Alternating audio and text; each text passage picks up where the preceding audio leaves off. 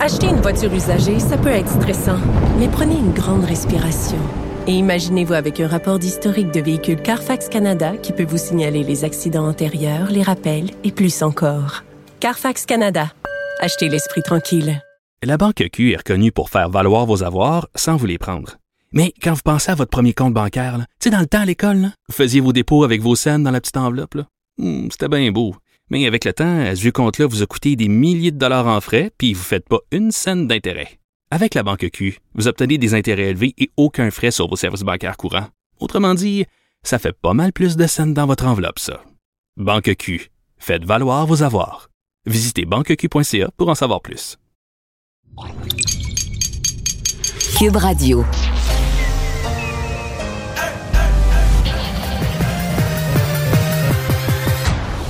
Mario Dumont.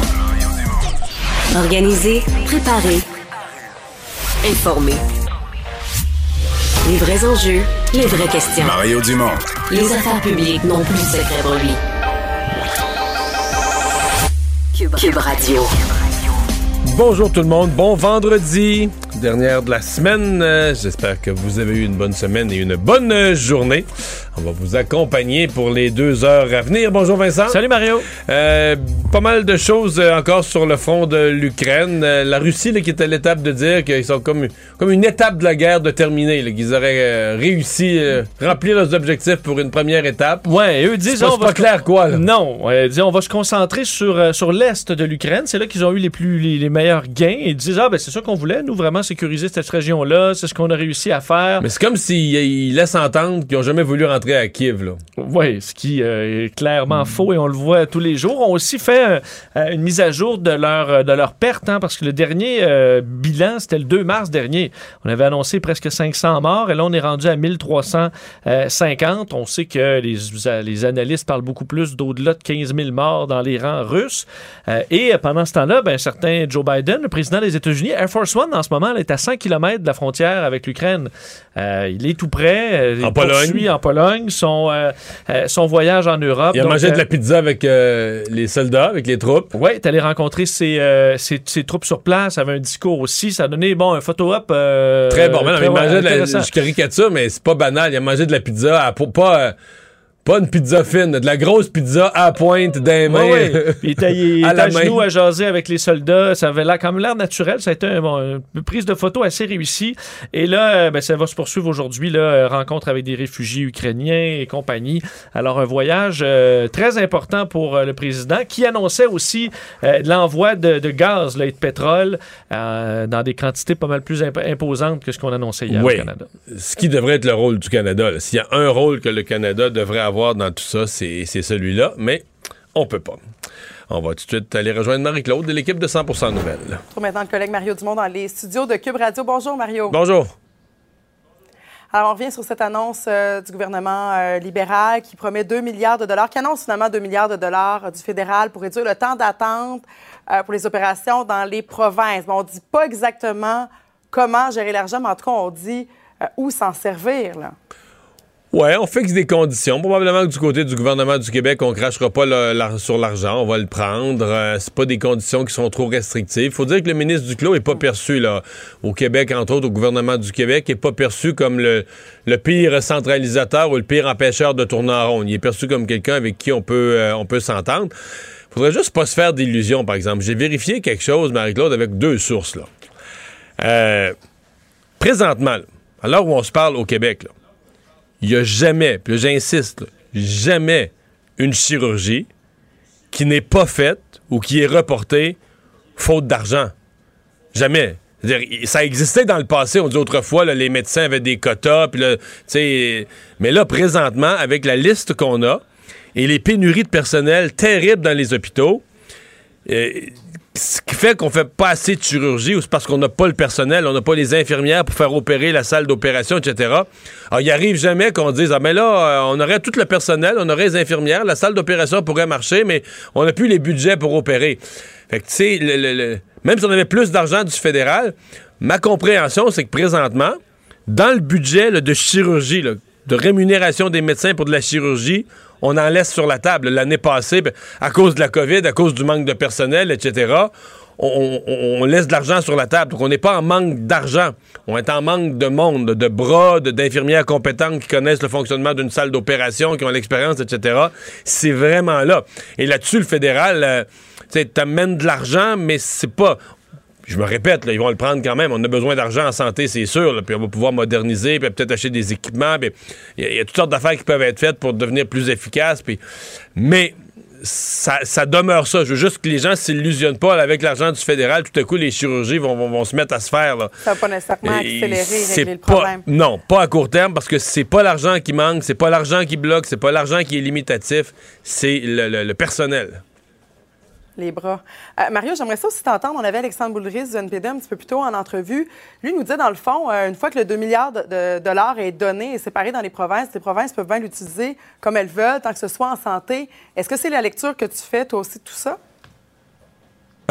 Euh, en Parce partie. que quand on questionne sur l'ingérence, on comprend que le NPD ne veut pas trop critiquer non plus le Parti libéral du Canada depuis leur association. là. Mais, euh, tu sais, l'ingérence, c'est toujours comme si, tu sais, des besoins en santé, là, mais tu sais, mettons, tu fais des travaux dans ta maison. Tu, fais, tu rénoves, là. Bon, ben, quelqu'un qui veut t'aider, il va dire que t'as tes travaux de rénovation, maintenant, ça va te coûter 50 000 je t'en paye 10 000 Ça, ça t'aide, tu comprends? Mais si quelqu'un dit, moi, je vais te donner pour 10 000 là, il y a un poseur de tapis qui va y aller, puis l'ouvrage, puis le matériel, il va t'en faire pour 5 000 Mais tu vas dire, moi, j'avais prévu mettre ça sur le bois franc, je- j'avais pas prévu faire ça en tapis. C'est un peu ça, l'ingérence. C'est que le fédéral débarque, il dit, moi, je suis ici pour aider, là, mais pour faire ceci, ceci, cela. Mais celui qui gère l'ensemble du chantier, qui gère l'ensemble de la santé, lui, c'est pas, c'est pas là que sont les besoins. Maintenant, ce que dit Alexandre Boulris, ben, tu sais, l'argent, c'est interchangeable. C'est-à-dire que si le fédéral fournit de l'argent pour les chirurgies, que le gouvernement du Québec y aurait des CHSLD à rénover, mais c'est sûr qu'à l'intérieur du budget de la santé, il va prendre l'argent des chirurgies, il va la faire financer par le fédéral, puis l'argent qui était prévu à Québec pour les chirurgies, il va le déplacer, là. Il y a moyen de jouer avec les enveloppes. C'est certain que c'est possible. Ça demeure une façon toujours, à mon avis, toujours un peu inefficace de faire les choses. Et la vraie affaire pour le gouvernement fédéral, ça serait de régler de façon d'une fois pour toutes le financement de la santé, le partage des frais de santé avec les provinces. Sauf que c'est la politique, là.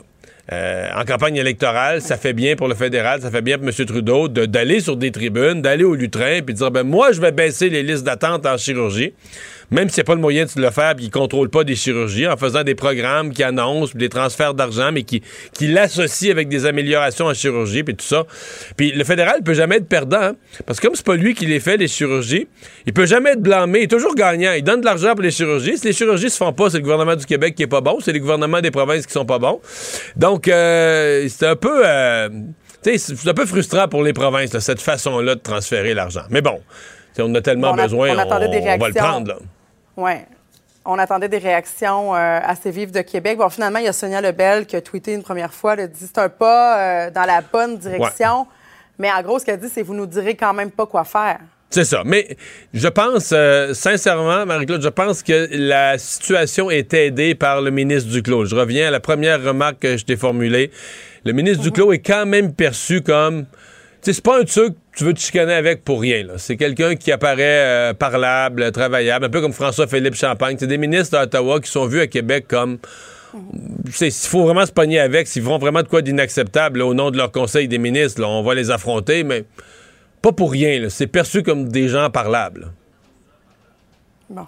Euh, restons en santé, Mario, et parlons un peu de, de Medicago. On s'en doutait, l'OMS qui, qui refuse le vaccin en raison des liens avec l'industrie du tabac. Mais là, maintenant, on fait quoi? C'est quoi l'avenir de la, pharmaceutique québécoise? Est-ce que ça va avoir un impact? Ben, c'est sûr que ça a un impact. Euh, euh, réglons une chose pour les gens qui nous, euh, qui nous regardent. Là, le vaccin est bon. Santé Canada l'a approuvé, il n'y a aucune remise en question. Il n'y a pas de questionnement de l'OMS sur le vaccin. C'est pas ça qui est en cause. C'est l'actionnariat. Donc, c'est vraiment une décision d'éthique, business, de dire l'Organisation mondiale de la santé ne veut pas collaborer, distribuer un vaccin dont un des actionnaires qui a contribué à financer la recherche, c'est Philip Morris, un cigarettier. Donc, ce n'est que ça. Bon, euh, Medicago pourrait quand même, pays par pays, auprès des pays riches, vendre son vaccin. Il n'y a rien qui empêche le Royaume-Uni, la France. Mais c'est sûr, quand ton vaccin n'est pas accepté par l'OMS au niveau mondial, c'est pas mal moins bon. Ce qui est surtout plus grave, c'est que c'est un vaccin que le Canada voulait donner. Le, le Canada s'est engagé à contribuer à COVAX, la, la grande campagne de vaccination mondiale où les pays riches aident les plus pauvres. On voulait envoyer des médicagos dans COVAX. C'est un vaccin assez facile de, euh, au niveau de, de- de- la réfrigération et tout ça. C'est un médecin qui est assez facile à conserver, euh, qui était parfait pour ça. Et là, là, il n'y a pas de possibilité. Si le vaccin n'est pas par l'OMS, il peut pas se rendre à, COVAX. Bon. Je pense que le gouvernement fédéral va pousser auprès de l'Organisation mondiale de la santé. Mais moi, je veux dire, ils ont, à mon avis, ils ont des arguments valables pour pousser. Parce que moi, je, je je l'ai regardé cette question-là. Au début, ça m'a interpellé. Tu comprends que l'OMS veut pas faire affaire avec des cigarettiers. Mais si on s'arrête, on regarde la vie avec un petit peu de réalisme, les grandes compagnies de tabac comme Philip Morris là, sont pleins de cash, là. plein d'argent, mais plein, plein, plein d'argent. Une compagnie qui a de l'argent elle doit le réinvestir. Ils donneront pas, ils vont, ils en donnent un peu en dividendes aux actionnaires. là, même tu vas me dire beaucoup, ils en donnent en dividendes aux actionnaires une partie, mais une partie des fonds d'une entreprise pour réinvestir. Alors on veut quoi là? On veut qu'ils réinvestissent pour trouver euh, une nouvelle nicotine qui crée encore plus de dépendance ou un nouveau vapotage. Ou bien au contraire, on dit, garde, ils ont le cash, puis ils veulent sortir du tabac pour aller dans de nouveaux secteurs. C'est le cas de Philip Morris, qui dit, moi, je sors du tabac, puis je développe des créneaux comme la santé et les vaccins. Puis là, en plus, dans le cas de Medicago, c'est super parce que c'est un vaccin végétal, c'est un vaccin à base végétale, et la plante qu'ils utilisent, c'est une plante dérivée de la famille du tabac. Je ne demande pas pourquoi, puis qu'est-ce qu'elle a de particularité, mais c'est une plante dérivée du tabac. Donc, tu dis, t'es l'OMS, là, t'as une compagnie de tabac, tu y enlèveras pas, elle est pleine de cash, tu y enlèveras pas ça, elle est pleine d'argent. Ben, on devrait pas favoriser ça, de dire, regarde, votre qui argent... est- vraiment la, la cible. Ben, c'est ça, c'est ça. Et Je suis pas sûr qu'on fait une si bonne affaire que ça. Puis des fois, tu te dis, OK, c'est juste question d'image, là. Tu sais, je comprends qu'à un moment donné, tu veux pas t'associer avec. Mais dans le cas de l'Organisation mondiale de la santé, est-ce que tu es là pour penser à ton image? Comme une compagnie qui pense à son image, veut pas s'associer avec tel porte-parole parce qu'il a fait un mauvais coup.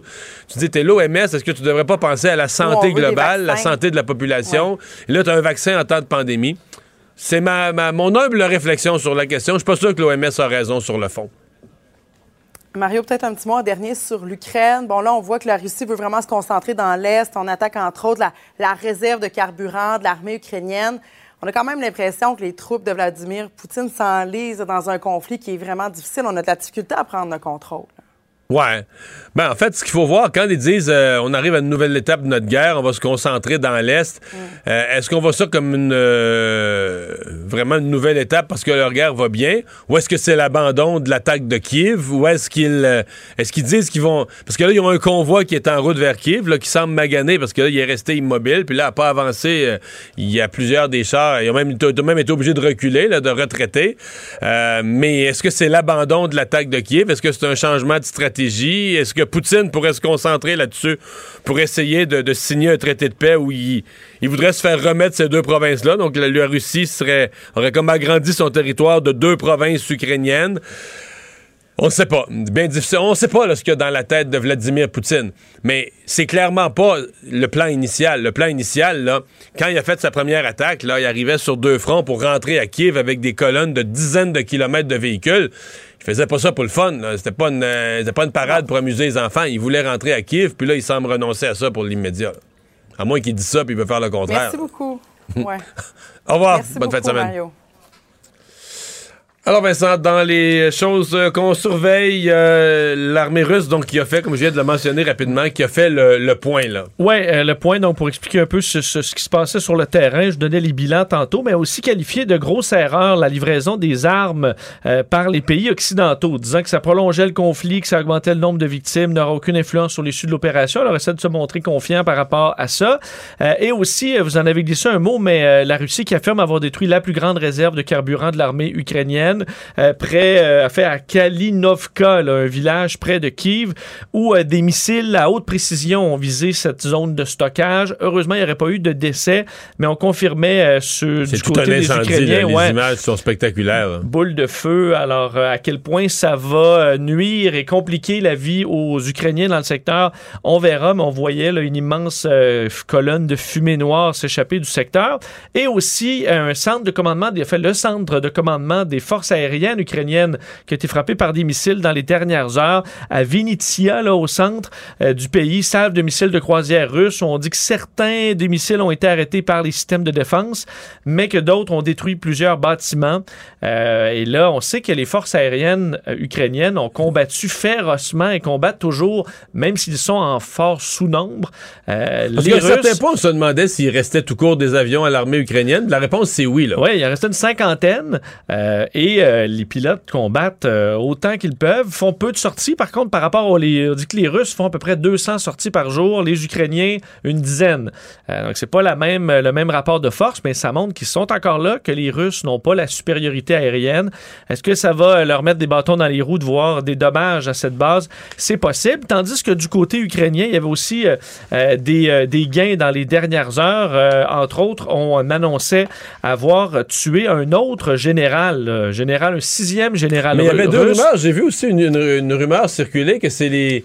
C'est ces troupes, là. Il y, a- il y a une histoire qui circule. Je sais pas ce qui est vrai. que ce serait ces troupes là, qui auraient amené ces troupes tellement dans une, euh, Dans l'impasse. une mauvaise impasse. Plusieurs sont morts des soldats, puis que les autres soldats, il y aurait. euh, je sais pas ce qui est la vérité, là, mais. Ben, écoute, à CNN, un des euh, généraux à la retraite là, qui analysait ça disait on voit des erreurs à répétition, des euh, moyens non cryptés utilisés pour communiquer, ce qui avait donné, euh, on sait, des euh, certaines informations aux Ukrainiens pour pouvoir cibler des généraux. Euh, mais aujourd'hui, le, le, le, le- le- le conseiller de la présidence ukrainienne a dit nos troupes ont tué le commandant de la 49e armée du district sud de la Russie, le général Yakov Rezantsev, dans un bombardement de l'aérodrome de, de Kherson. Euh, ce serait le sixième général russe tué en Ukraine depuis le début du conflit. Les Russes en ont confirmé qu'un seul, par contre. Mais on sait que euh, avant qu'on admette des décès aussi euh, importants dans l'armée russe, ben, ça prend souvent beaucoup de temps. Négociation de paix, euh, ça, s'il y a- une chose qui a changé cette semaine, c'est celle-là. Parce qu'au début de la semaine, je me souviens, lundi matin, je suis entré en onde à LCN avec l'idée, tu en fin de semaine, Erdogan de la Turquie avait laissé entendre, ah, les pour parler de paix, on est peut-être plus proche qu'on pense. Il y avait comme un espoir. Puis là, on dirait qu'à la fin de la semaine, c'est quasiment interrompu. là. Ouais, ben faut dire Erdogan lui-même s'était montré tôt ce matin encore optimiste, le disant on a 4 points sur 6 où on s'entend entre la Russie et les Ukrainiens. Mais aujourd'hui, euh, le ministre des Affaires étrangères euh, ukrainien, euh, Dmitro Kuleba, qui disait c'est beaucoup plus compliqué que ça. L'histoire des 4 sur 6, euh, on n'en est pas là. On n'a aucun consensus avec Moscou jusqu'à maintenant. Remerciait quand même la Turquie pour les efforts diplomatiques, dit que c'est vraiment un effort réel pour mettre fin à la guerre et que ce processus-là ne devait pas être remis en question sur le fait qu'on pouvait essayer de travailler avec la Turquie pour en arriver à un terrain d'entente. Mais on disait du côté de l'Ukraine que écoute, les, les demandes sont les mêmes. Le cessez-le-feu, garantie de sécurité et l'intégrité du territoire, que la langue ukrainienne soit et demeure la seule langue d'État en Ukraine. Et ça, euh, ça semble pas être encore accepté par les Russes. Alors, on est encore loin euh, d'une entente euh, de paix.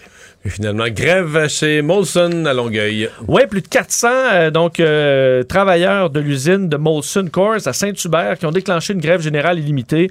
Euh, eux qui, en fait, ont voté, il faut dire, contre l'offre patronale à 99, 99 ouais, c'est assez clair comme message. Hausse de salaire jugée insuffisante. On système de mise à pied aussi qui fait pas l'affaire des travailleurs, qui ne tient pas compte de l'ancienneté. On blâme là, du côté du syndicat que des, des Teamsters que les conditions de travail se sont dégradées depuis des Ben, ils, disent que, ils disent que Molson est une entreprise qui avait une belle approche familiale là, pour régler les problèmes, le fonctionnement, et que là, tout se décide aux États-Unis, puis qu'il n'y a plus Ouais, de... il y a eu la fusion, en fait, euh, c'est une fusion avec Miller. Euh, eux disent les décisions sont prises à Milwaukee maintenant et ça a tout changé. Euh, L'employeur chez Molson Coors, on s'est dit déçu. Euh, les Teamsters ont un bon fond de grève aussi, alors Oui, c'est un mais qui va être sur la question salariale, c'est intéressant parce que ça raconte une histoire à propos de l'inflation. Eux, ils avaient euh, une offre salariale pour une hausse à 2,25 2,25 C'est pas, euh, c'est pas mauvais. Là, Tu sais, mettons, dans les dernières années, là, c'était au-dessus de l'inflation. On a même un petit gain de pouvoir Ouais. d'achat, là, un petit peu au-dessus de l'inflation. Mais là, les employés disent Hey, l'inflation est à 5% Ouais, l'inflation est à 5% mettons, durant deux mois, les deux, trois, deux, trois derniers, mais ça peut pas te dire, mettons, pour ton prochain contrat de travail pendant trois ans, l'inflation va être à 5% toujours. Mais si tous les employeurs, si tous les employés demandent ça en renouvellement, l'inflation est à 5% on veut des hausses de cet ordre-là, Mais si tout le monde augmente de salaire de 5 là, Oui, on- ben, mettons, à la brasserie, la, la bière, elle va augmenter de, De 5 ben, elle va ouais. augmenter aussi. Puis au, Ouais. restaurant, si tout le monde gagne 5% de plus, ben, ton repas va te coûter plus cher. Euh, Ouais, mais c'est la même chose que donner un 500 à tout le monde aussi. Là. oui, jusqu'à un Ça certain moment, mais c'est parce que les salaires, ils font partie, les salaires, ils font partie du, du coût des biens là, que tu achètes ou du coût des services que tu achètes. Donc, tu contribues à l'inflation. Fait que c'est ça un peu, quand tu veux freiner l'inflation, c'est pas simple. Parce qu'il y a plusieurs mécanismes qui font que l'inflation encourage les gens à demander des hausses de prix, des hausses de salaire, des hausses de tout. Ouais. là. Le but, c'est que ce soit juste toi qui ait une augmentation de Oui. salaire, mais pas les autres. Pas le reste. Mais ça marche pas comme ça. Malheureusement. Mario Dumont et Vincent Dessureau. Un duo aussi populaire que Batman et Robin. Cube, Cube Radio.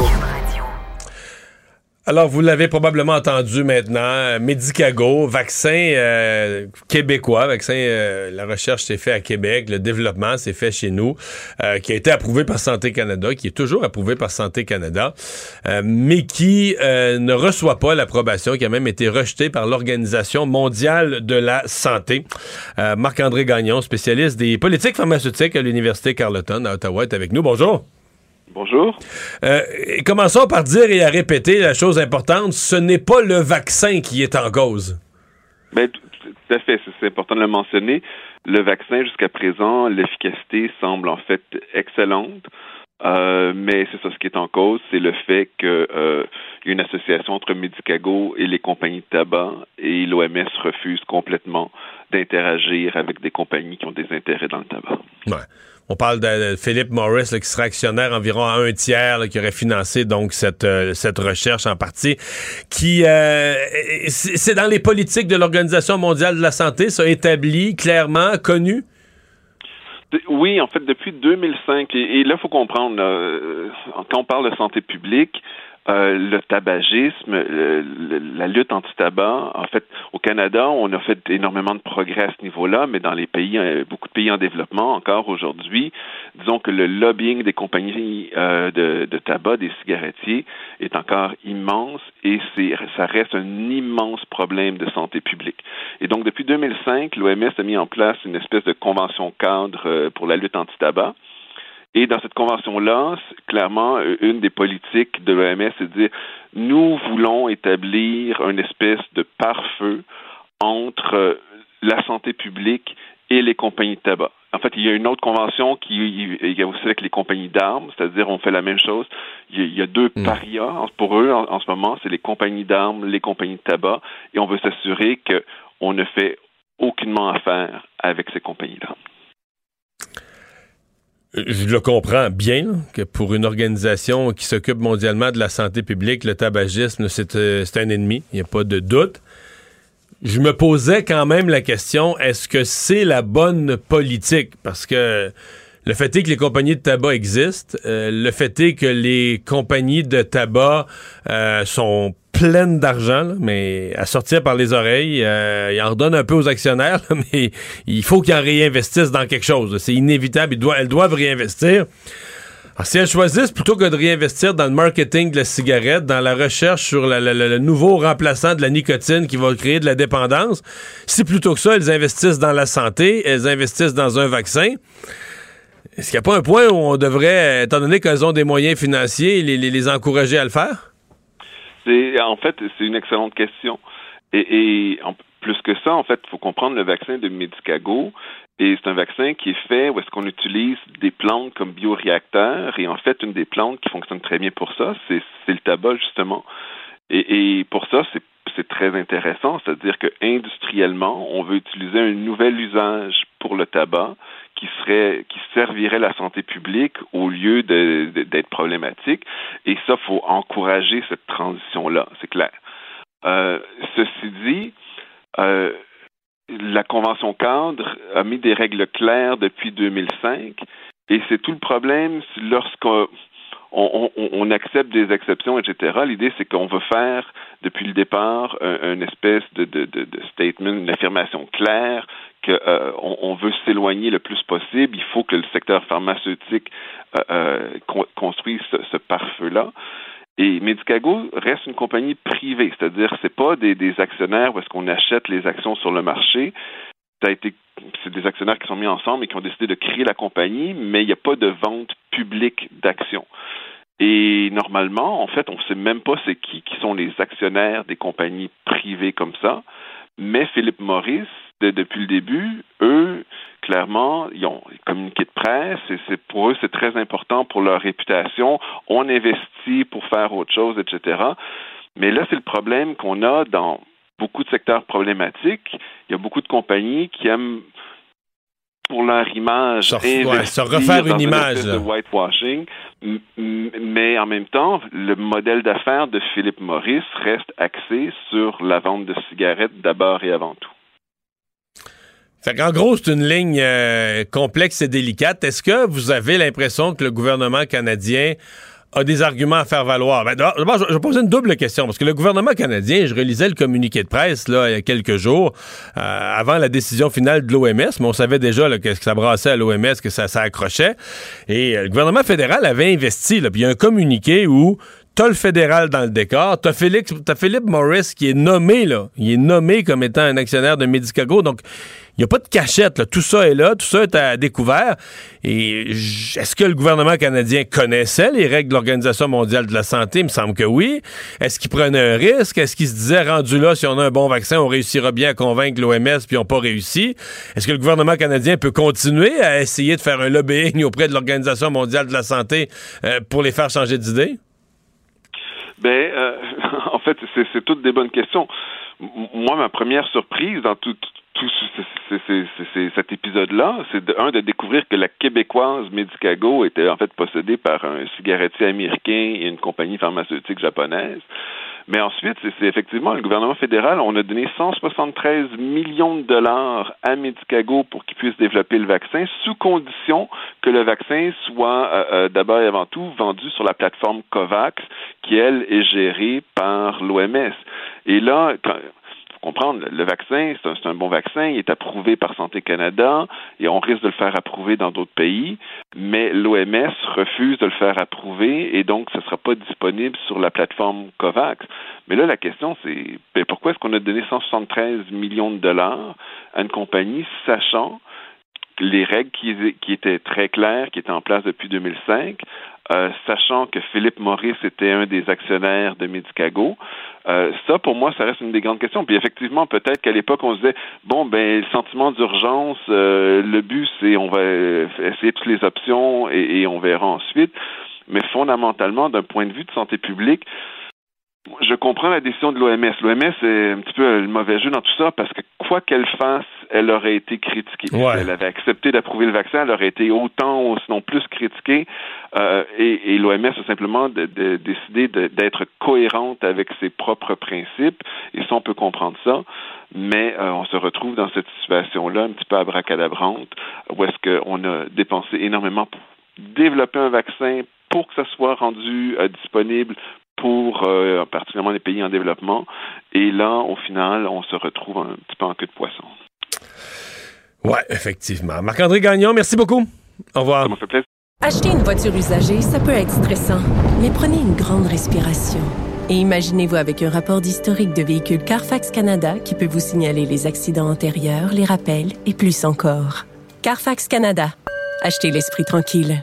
La Banque Q est reconnue pour faire valoir vos avoirs sans vous les prendre.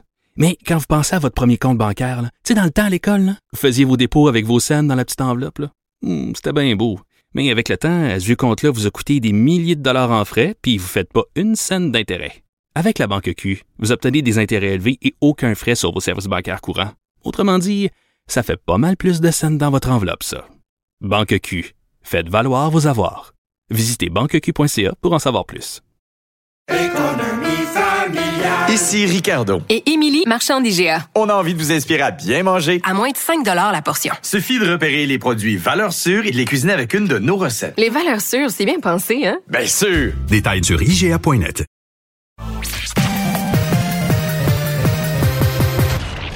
Combiner crédibilité et curiosité. Mario Dumont. Cube Radio. Le conflit Russie-Ukraine avec Guillaume Lavoie. Bonjour Guillaume. Bonjour Mario. Après l'annexion de la Crimée par la Russie il y a huit ans, on avait exclu la Russie du G8, en fait, qui est devenu le G7. Euh, et là, avec euh, l'invasion de l'Ukraine, euh, la question s'est posée hier dans tous ces sommets qui se déroulaient à Bruxelles. Est-ce qu'il faudrait faire la même chose maintenant, mais avec le G20? Peut-être pas faire un G19. Là, ce que je comprends, c'est que si on mettait la Russie dehors, on ouvrirait la chaise peut-être pour un nouveau joueur. Et c'est, c'est presque un peu amusant, là. Ça fait un peu de vide qui vient souper. puis, alors, euh, puis c'est- il y a un peu de nous autres là-dedans, le G20. Là. C'est Paul Martin qui, qui se plaignait toujours que le monde avait changé. Parce que dans le G20, tu mets des, des pays qui sont pas dans le G7, comme la- des géants, là. Le Brésil, la Corée du Sud, l'Australie, mais surtout l'Indonésie, qui est presque un, un quart de milliard d'habitants, grosso modo. Et c'est l'Indonésie, cette année, qui reçoit le sommet en octobre. Et là, on imagine, il y a quelqu'un qui a dû lever la main en disant, euh, la personne qui prépare les invitations, en disant, excusez, euh, est-ce que je l'envoie à la Russie ou pas? Et la Russie, évidemment, pour faire exprès, a dit, non, non, moi j'y vais, là. Alors là, tout le monde, alors qui va avoir l'odieux de, de dire non à la Russie? Évidemment. Et, Mais pour vrai, est-ce que tu peux, est-ce que tu peux recevoir au G20 quelqu'un qui est accusé de crime de guerre? Moi, je pense que non. Euh, D'abord, c'est pas une idée de on lui parle pas là. Euh, si quelqu'un veut parler à la Russie, il y a un million de d'autres canaux de communication. Il y a une vieille citation d'un ancien diplomate anglais qui disait Tu peux pas avoir une guerre d'armes et une paix commerciale. Ça va pas ensemble. ça. Et si on considère que euh, commettre des actes, des, des crimes de guerre te met dans le rang des parias, ben on va pas faire comme si de rien n'était quand tu vas te promener sur le tapis rouge. Là. Ça marche pas, ça. Alors, dans le cas de la Russie, c'est assez clair. Et euh, lorsqu'on a demandé à Joe Biden est-ce qu'il devrait être là, euh, et il y avait un peu un sourire en coin, M. Biden, euh, hier dans sa conférence de presse, puis il dit écoutez, ça va être euh, aux pays membres de décider, comme si les États-Unis ne pesaient pas lourd dans la décision. Il dit écoutez, s'il faut inviter la Russie, euh, ben, on pourrait inviter l'Ukraine aussi. Alors, on imagine un peu la chose, mais on pourrait peut-être parier que le précédent de mettre la Russie dehors du G8 pour, en- redevenir au G7 va peut-être tenir, ou sinon quelque chose un peu alambiqué, soit que le sommet soit reporté en attendant, soit que cette fois-là, la Russie n'est pas invitée, euh, mais on garde sa chaise euh, au chaud en attendant, ou peut-être, si on, peut prier fort, faire comme ma grand-mère dirait, puis euh, mettre le, le, le- le chapelet sur la corde à linge, puis se dire, bon, mais rendu là, en octobre, ça va être réglé. Mais d'après moi, peut-être que la Russie, qui est déjà une économie ou une puissance descendante ou en déclin, euh, va peut-être perdre sa chaise au G20. Un autre euh, privilège qui va contraire à ce que voulait le plus Vladimir Poutine, c'est-à-dire que la Russie redevienne la grande Russie, une puissance avec laquelle le monde ne peut rien faire sans penser à consulter la Russie. Quand tu es rendu à perdre ta chaise au G20, ça veut dire que ça va pas vraiment comme tu pensais. On peut pas s'imaginer euh, la prise de photo, euh, la photo de groupe avec euh, Poutine au milieu de ça. ça. Ça ferait aucun sens. Ces chaises-là sont par ordre alphabétique d'habitude, là, mais on imagine euh, qui veut être dans la photo. Là. Alors, euh, ça fait pas vraiment de sens. Euh, puis à la fin, moi, je pense qu'il y aura assez. Il y a quelque chose d'assez génial. Moi, j'ai travaillé longtemps dans le monde diplomatique et ça s'appelait la grippe diplomatique. Alors, c'est une excuse dont tout le monde sait que c'est pas une vraie excuse, mais que ça permet à tout le monde de sauver la face. Alors, il y aura peut-être une épidémie de grippe diplomatique rendue là. Hmm.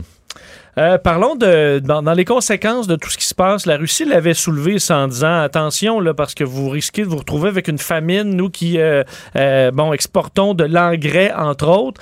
Et c'est pas de menace en l'air parce que c'est vrai que la Russie est un pays important à ce niveau-là. Très important. L'Ukraine également. On savait que l'Ukraine et la Russie ensemble, c'est des super méga producteurs de céréales, le blé entre autres, euh, même l'huile de, tournes- de tournesol, c'est presque 80% de la production d'huile de tournesol de la planète. À penser là, ça affecte tout. Mais même en amont de ça, la Russie et l'Ukraine sont des super producteurs d'engrais. Je suis pas, euh, pas euh, calé en, agriculture là, Moi, mais je le même suis. si je viens de la campagne. Mais bon, ça peut être de l'azote, du phosphore, de la potasse.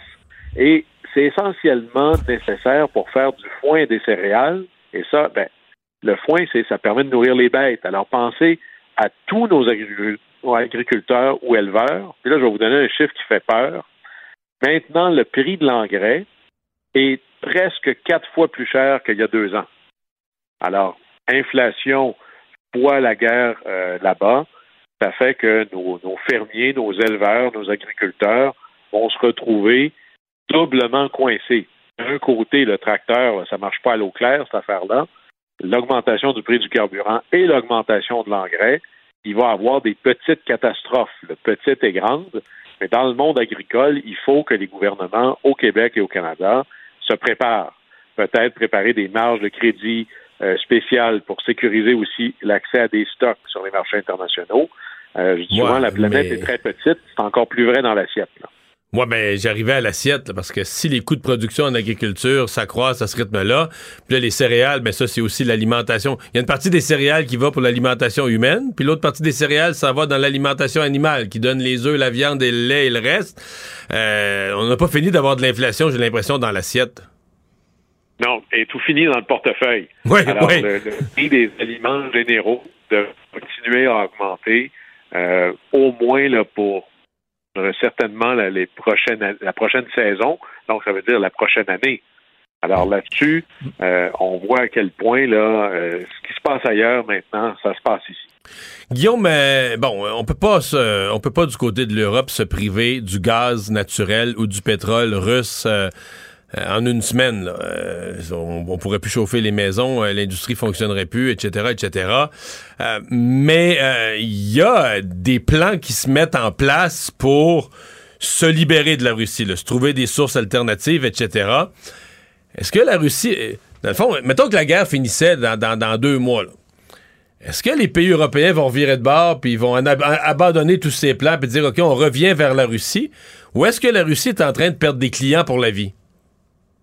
Moi, je pense qu'ils sont en train de perdre des clients pour bon, la vie, c'est c'est long. C'est long, mais, oui, mais mais pour longtemps. Euh, mon grand-père disait faire ton nom, euh, perdre ton nom, ça prend deux minutes, le faire, ça prend une vie. Alors, imaginez ça, là. Est-ce que pr- présentement, là, le- l'Europe de l'Ouest, particulièrement l'Allemagne, sont en train de payer pour leurs péchés, d'avoir été cupides, d'avoir pendant 20 ans décidé de réduire leur production énergétique et essentiellement s'appuyer sur la Russie pour régler tous leurs problèmes. Du charbon, de l'essence, euh, du, euh, du gaz naturel. Et à la fin, ben là, tu te retrouves avec un partenaire qui est peut-être essentiellement moins fiable qu'on pensait. Et le message que M. Poutine envoie au monde entier, c'est je suis pas fiable. Moi, si jamais ça brasse, un contrat, ça se déchire, je peux utiliser le fait que vous ayez besoin de mes produits comme une arme de chantage, puis il y a des décisions qui se prennent sur le long terme. Non seulement l'Union européenne a dit, nous, on va réduire substantiellement notre dépendance aux hydrocarbures russes rapidement, mais la grande nouvelle d'aujourd'hui, moi, j'en étais scié, c'est l'Allemagne qui est la plus dépendante de tous les grands pays européens. 55% de leur gaz naturel vient de la Russie, qui dit attention, on vient de faire un accord avec le président Biden, le président américain, et d'ici le milieu de 2024, ça c'est dans deux ans, là, on n'importera plus une goutte de gaz naturel russe. C'est assez majeur. Là. Pensez, l'Allemagne, c'est dans les trois, quatre, cinq plus grandes économies de la Terre, qui dit en deux ans, c'est pas vrai qu'on va être les otages de notre euh, de notre malheur. Là. Alors là, ils sont des- et ça, c'est une nouvelle terrifiante pour euh, la Russie, parce que même si tout arrêtait demain matin, puis que Vladimir Poutine était renversé, euh, un chat chaudé craint l'eau froide. Moi, si je suis les dirigeants allemands, avant que je recommence à être dépendant ou vulnérable à l'ours russe, ça va prendre longtemps. Alors là-dessus, euh, la Russie va être obligée de recalibrer son industrie de gaz naturel vers la, vers la Chine, mais tout est tourné vers l'Europe. Alors, ça va leur coûter une fortune pour faire ça. Alors, ils ont peut-être échappé, dans le fond, la poule aux, œufs d'or qu'ils avaient. Et c'est vraiment fascinant quand on regarde ça, M. Poutine. On dit, Mark Twain disait, ce qui te met dans le trouble, vraiment dans la vie, c'est pas ce que tu savais pas, c'est ce que tu pensais qui était vrai, qu'il l'est pas finalement. Et il s'est dit, Vladimir Poutine, l'Europe ont tellement besoin de mon pétrole et de mon gaz qu'ils vont faire ce que je leur dis quand je leur dis.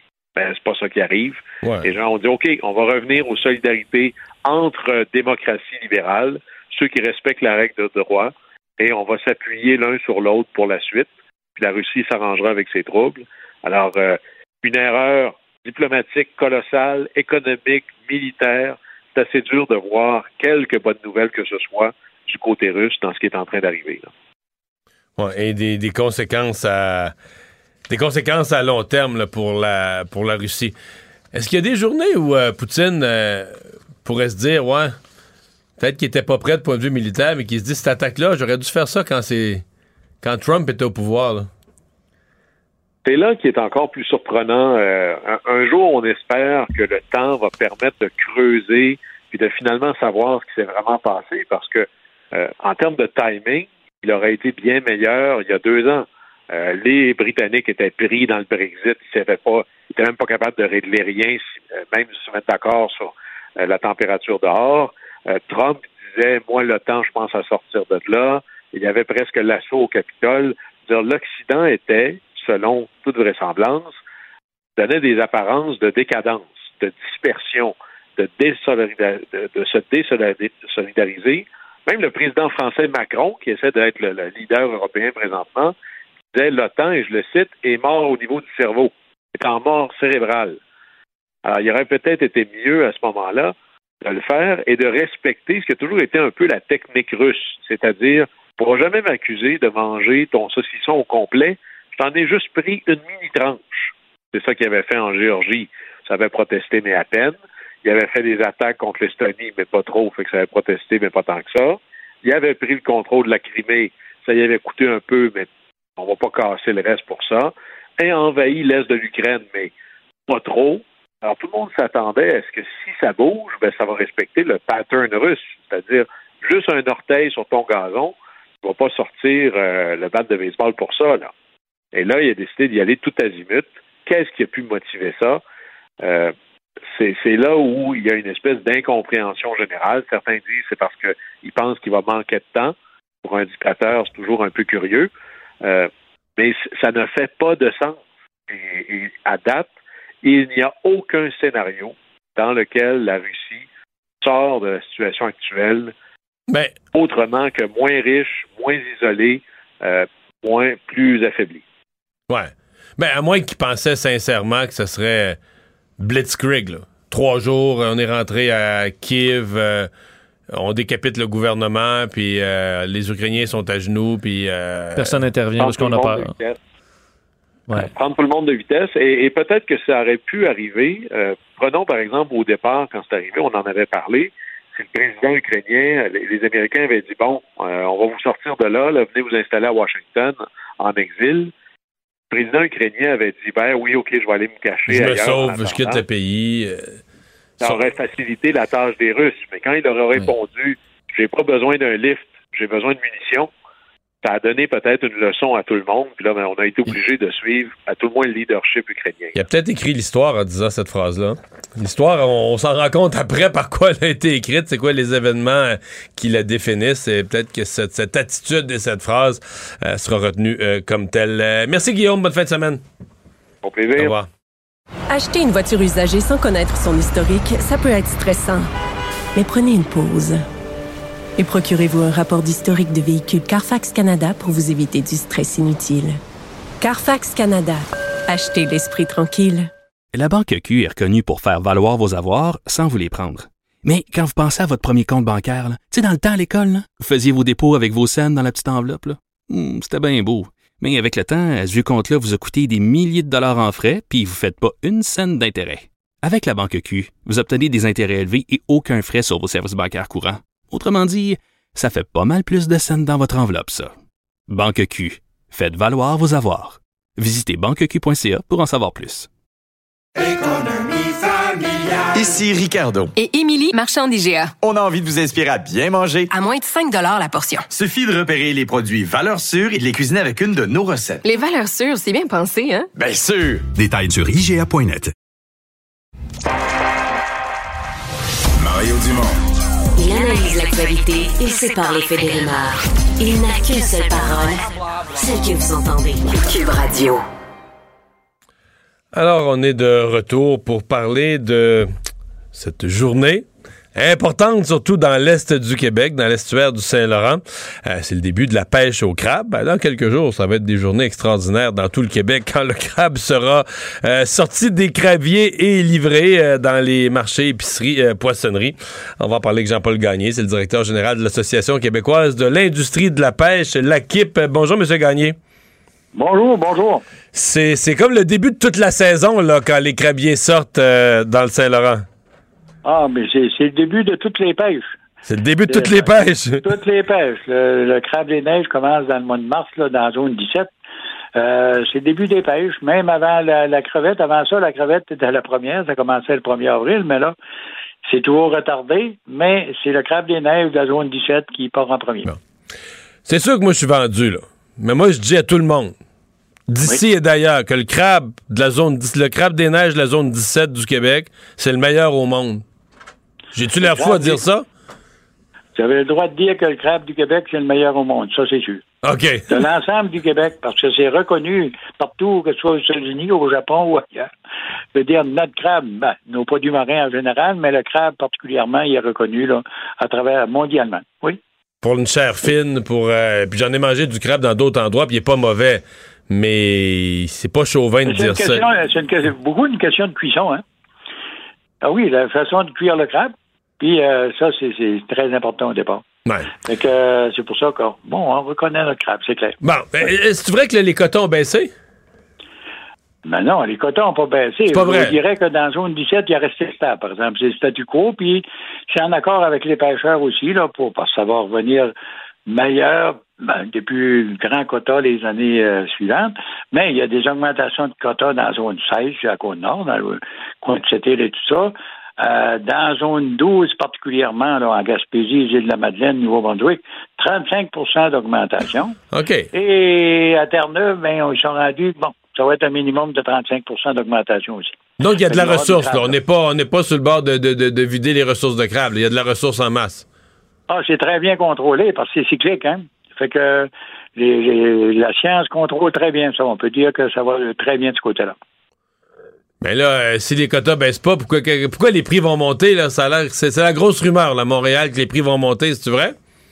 Ben là, non. Là, je pense que c'est le comportement des marchés qui va déterminer ça. Là, nous autres, euh, l'ensemble des acheteurs de crabes, des transformateurs de crabes au Québec, on a eu une réunion, puis cette année, ben, on, part avec le prix provisoire de 7,50 aux, aux pêcheurs. Ils ont eu plus que ça l'an dernier, mais D'autres qu'on considère aussi qu'il y a des inventaires aux États-Unis.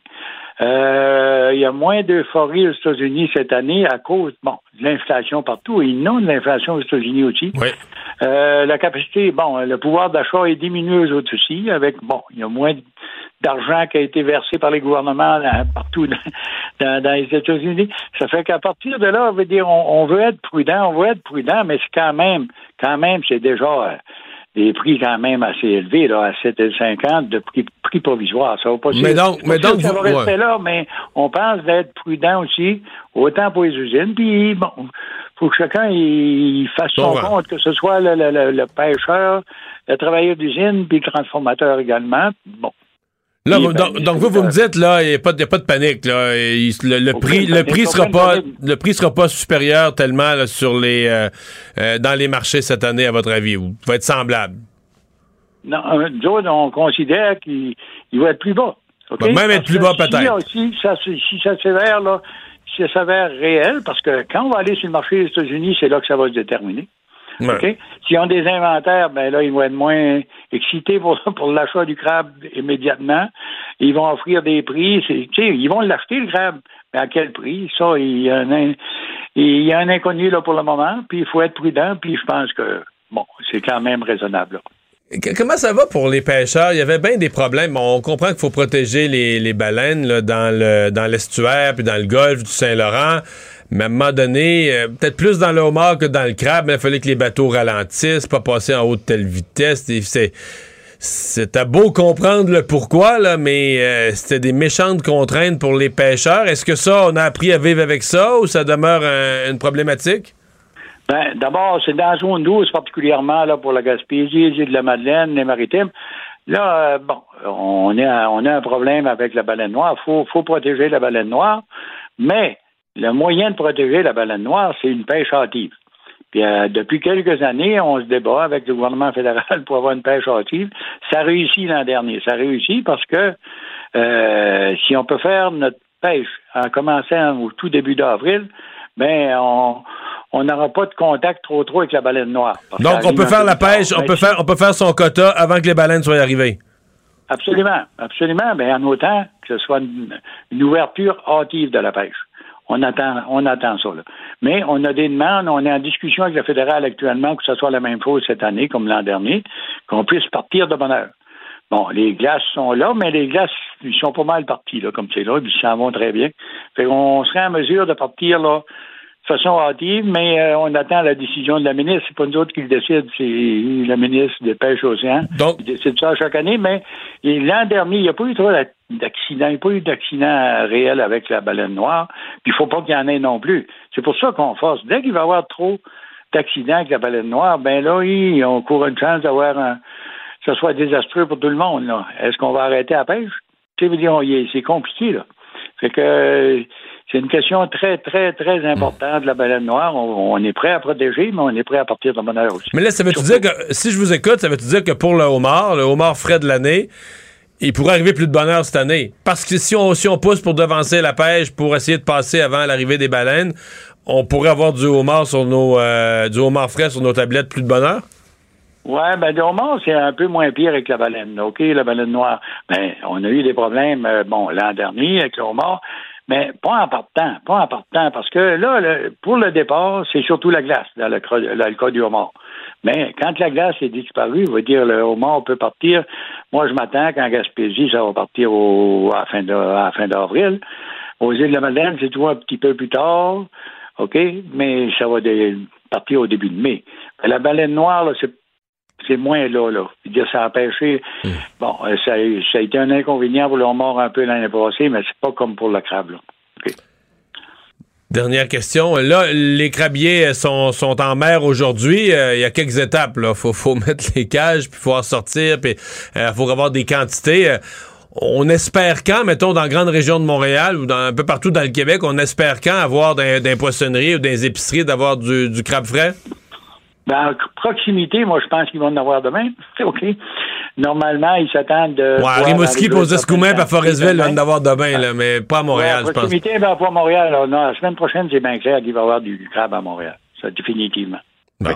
Puis il devrait avoir du vin blanc aussi, fait qu'on devrait être correct. Euh, Monsieur Gagné, merci beaucoup d'avoir été là. Ça me fait plaisir, Salut. monsieur. Bonjour. Mario Dumont et Vincent Dessureau. Inséparables comme les aiguilles d'une montre. Cube Radio. Alors on danse. Alors on danse. Alors on danse. Hé, Émilie, Émilie, on va danser cette semaine, cette fin de semaine à Star Academy. Euh, oui, vous êtes-vous échauffés, les gars? Avec Stromae, Euh, oui, ouais, ben mais oui. ça va ben faire oui. du bien de le voir. Ah, mais ça va être extraordinaire, Stromae qui débarque. En fait, euh, on lui a trouvé euh, un avion privé. Il part de New York, il s'en vient chez nous, débarque à Saint-Hubert demain soir, va répéter avec nos candidats. On va mettre tout à l'œuvre pour vraiment faire en sorte d'avoir un show extraordinaire dimanche. Vous êtes emballés, je suis emballée, les académiciens sont emballés. On est quand même fiers de ce gros coup-là. Euh, Je pense que vous le savez, sais, Stromae, ça fait sept ans qu'il n'est pas venu au Canada.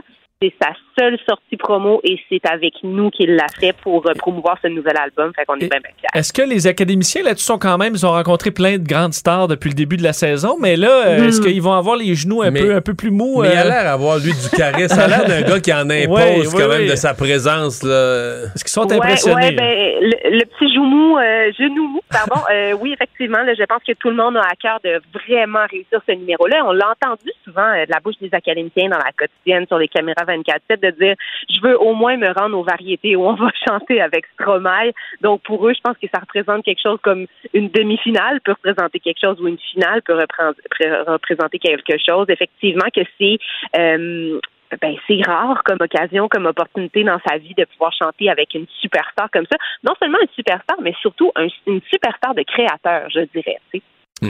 Là, euh, tu nous dis, ils veulent réussir ce numéro-là. Mais il pourrait en avoir un autre compliqué à réussir, si j'ai bien compris. L'ami de, l'ami de non-cours, là, il, Ouais, leur donne, facile. il leur donne du fil à retordre, là.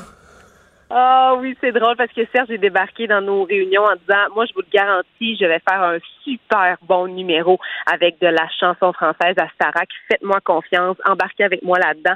On va aller jusqu'au bout.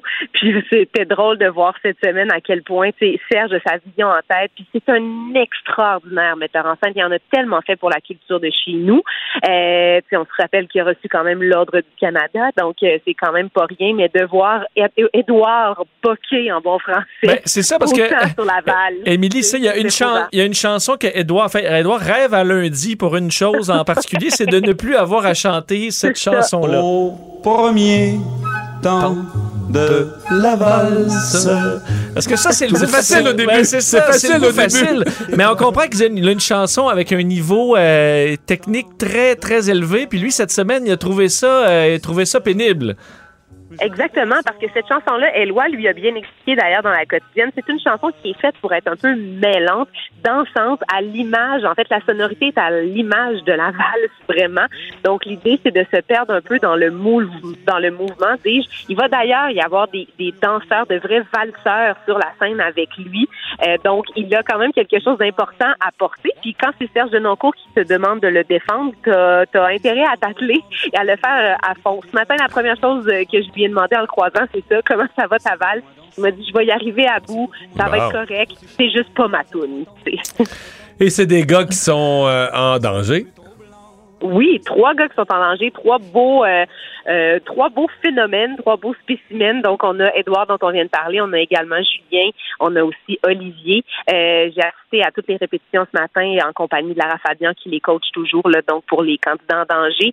Euh, C'est quelque chose de voir Julien travailler avec Lara, sa chanson Je t'aime. Il l'a fait vraiment très bien. Elle lui a donné le go aussi pour qu'il se l'approprie, qu'il la fasse à sa façon ça résonne. Tu sais, Julien a une justesse dans sa voix et ça ne dément pas encore une fois cette semaine.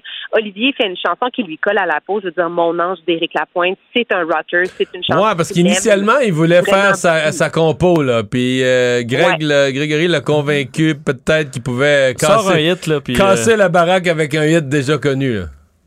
Mais c'est sûr que ça aide de partir d'un dénominateur commun quand les deux autres, euh, tu sais, avec qui tu, tu te bats en, en bon français pour euh, garder ta place, ben eux ont des chansons connues. C'est sûr qu'il y a, euh, c'est- court aussi leur prestation, tu sais. Donc euh, on part avec une base, je trouve, qui est plus équitable. Si les trois faisaient des compos, ok, euh, mais dans ce cas-ci, je pense que le, le conseil de Grégory était quand même pertinent. Ceci dit, il y aura toujours de la place pour de la compo à Starac, on va finir par en Mais faire ça reste tout un défi, là. Tu sais, que des Ben gens oui. entendent une chanson pour la première fois dans, Et voilà.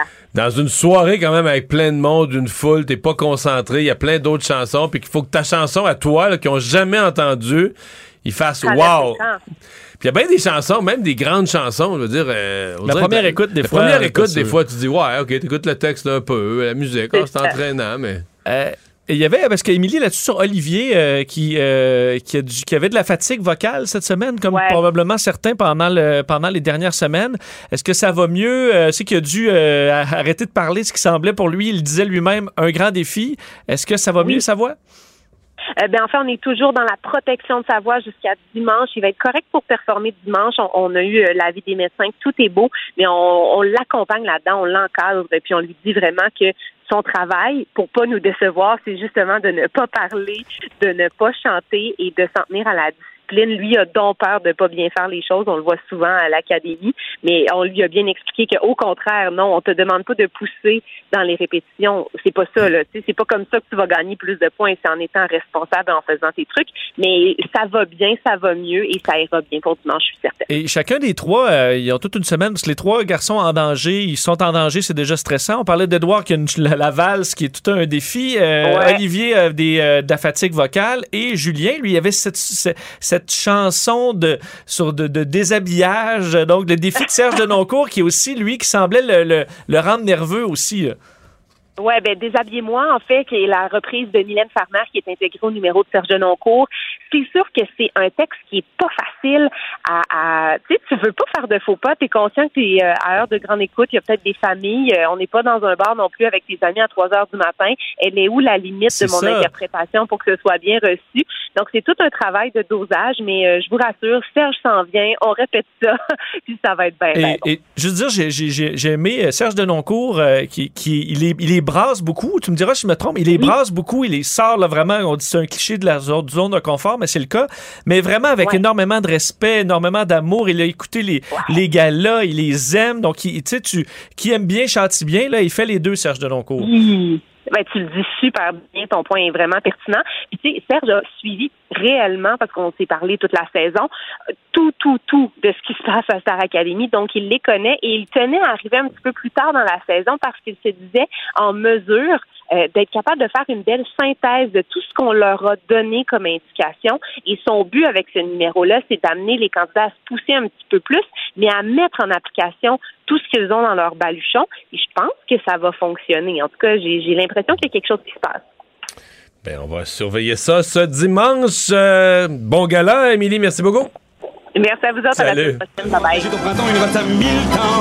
Il nous reste à 1000 temps. Il nous reste à 1000 temps de patienter 20 ans pour que tu aies 20 ans et pour que j'ai 20 ans. Il nous reste à 1000 temps. Il nous reste à 1000 temps.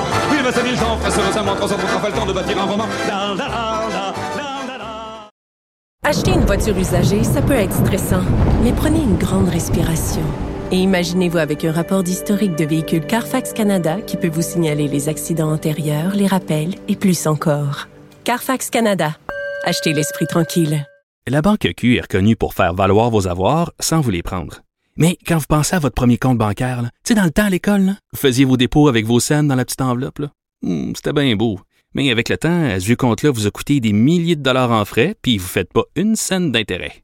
Avec la Banque Q, vous obtenez des intérêts élevés et aucun frais sur vos services bancaires courants. Autrement dit, ça fait pas mal plus de scènes dans votre enveloppe, ça. Banque Q. Faites valoir vos avoirs. Visitez banqueq.ca pour en savoir plus. Ici Ricardo. Et Émilie, marchand d'IGA. On a envie de vous inspirer à bien manger. À moins de 5 la portion. Suffit de repérer les produits valeurs sûres et de les cuisiner avec une de nos recettes. Les valeurs sûres, c'est bien pensé, hein? Bien sûr! Détails sur IGA.net. Les vrais enjeux, les vraies questions. Les affaires publiques n'ont plus de secret pour lui. Mario Dumont. Vous avez 24 minutes dans une journée. Tout savoir en 24 minutes. Pour s'informer et comprendre en 24 minutes, ici Mario Dumont, en compagnie de Vincent Dessureau, des studios de Cube Radio, la station d'affaires publique de Québecor. Voici Tout savoir en 24 minutes. Tout savoir en 24 minutes. Les combats se sont poursuivis euh, pour une nouvelle journée en Ukraine dans les dernières heures. L'armée russe a fait un peu, son bilan euh, des euh, derniers jours, dernières semaines même, parce que son dernier bilan officiel de Moscou, ça datait du 2 mars dernier, où on avait fait entre autres le, bilan des soldats morts au combat à 498. On n'avait pas eu de nouveaux là, chiffres depuis.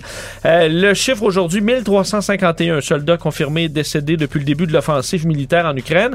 C'est beaucoup moins que ce que les spécialistes estiment être davantage dans l'ordre des 15 000 là, soldats Ouais, mais je faisais un tour, là, euh, ça, ça va de 7 à 15 000. là. Les plus conservateurs disent 7 000.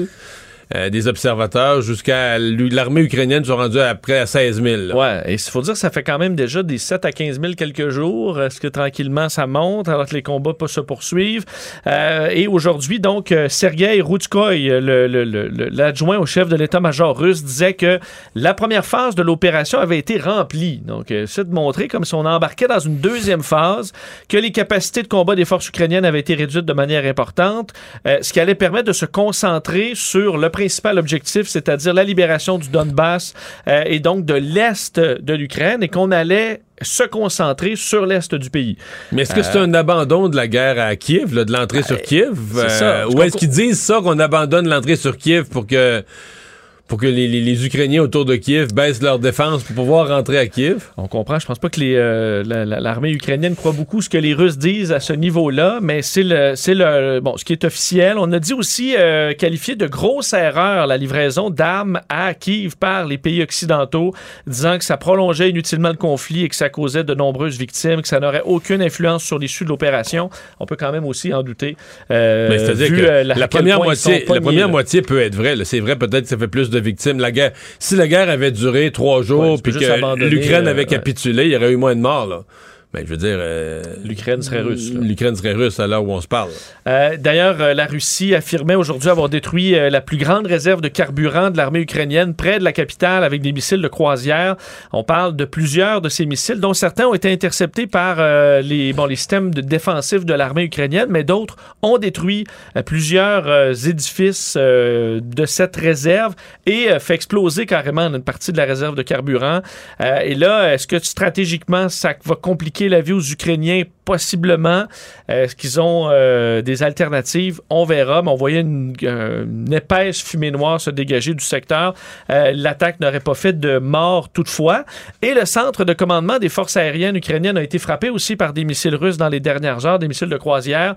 Et on parle de dommages importants. On sait que les forces aériennes ukrainiennes, même s'ils sont peu nombreux, ont les, pilotes et les avions de chasse, ben, on a réussi à combattre les Russes depuis le début du conflit, euh, malgré qu'ils sont en sous-nombre de façon importante. On parle d'une dizaine de sorties par jour contre 200 pour les Russes, mais ça a empêché les Russes d'avoir la supériorité aérienne euh, sur l'Ukraine. Est-ce qu'encore là, ça va venir euh, mettre des bâtons dans les roues à l'Ukraine ou est-ce que ce sont des dommages superficiels? On verra dans les prochains jours. Du côté des Ukrainiens, ben, entre autres aujourd'hui, le maire de Kharkiv, dans l'est de l'Ukraine, dénonçait les bombardements russes qu'il qualifiait d'incessants et d'indiscriminés sur des civils, disant que les bombes touchaient des zones résidentielles, des civils, des infrastructures comme des écoles.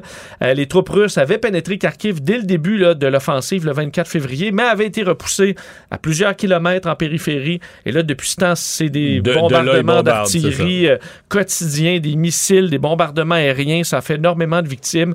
Et le maire aujourd'hui dénonçait euh, cela, alors qu'il y a eu quand même quelques bonnes nouvelles dans le camp ukrainien, euh, soit un nouveau général russe qui aurait été tué en Ukraine selon euh, les euh, responsables, les conseillers à la présidence ukrainienne.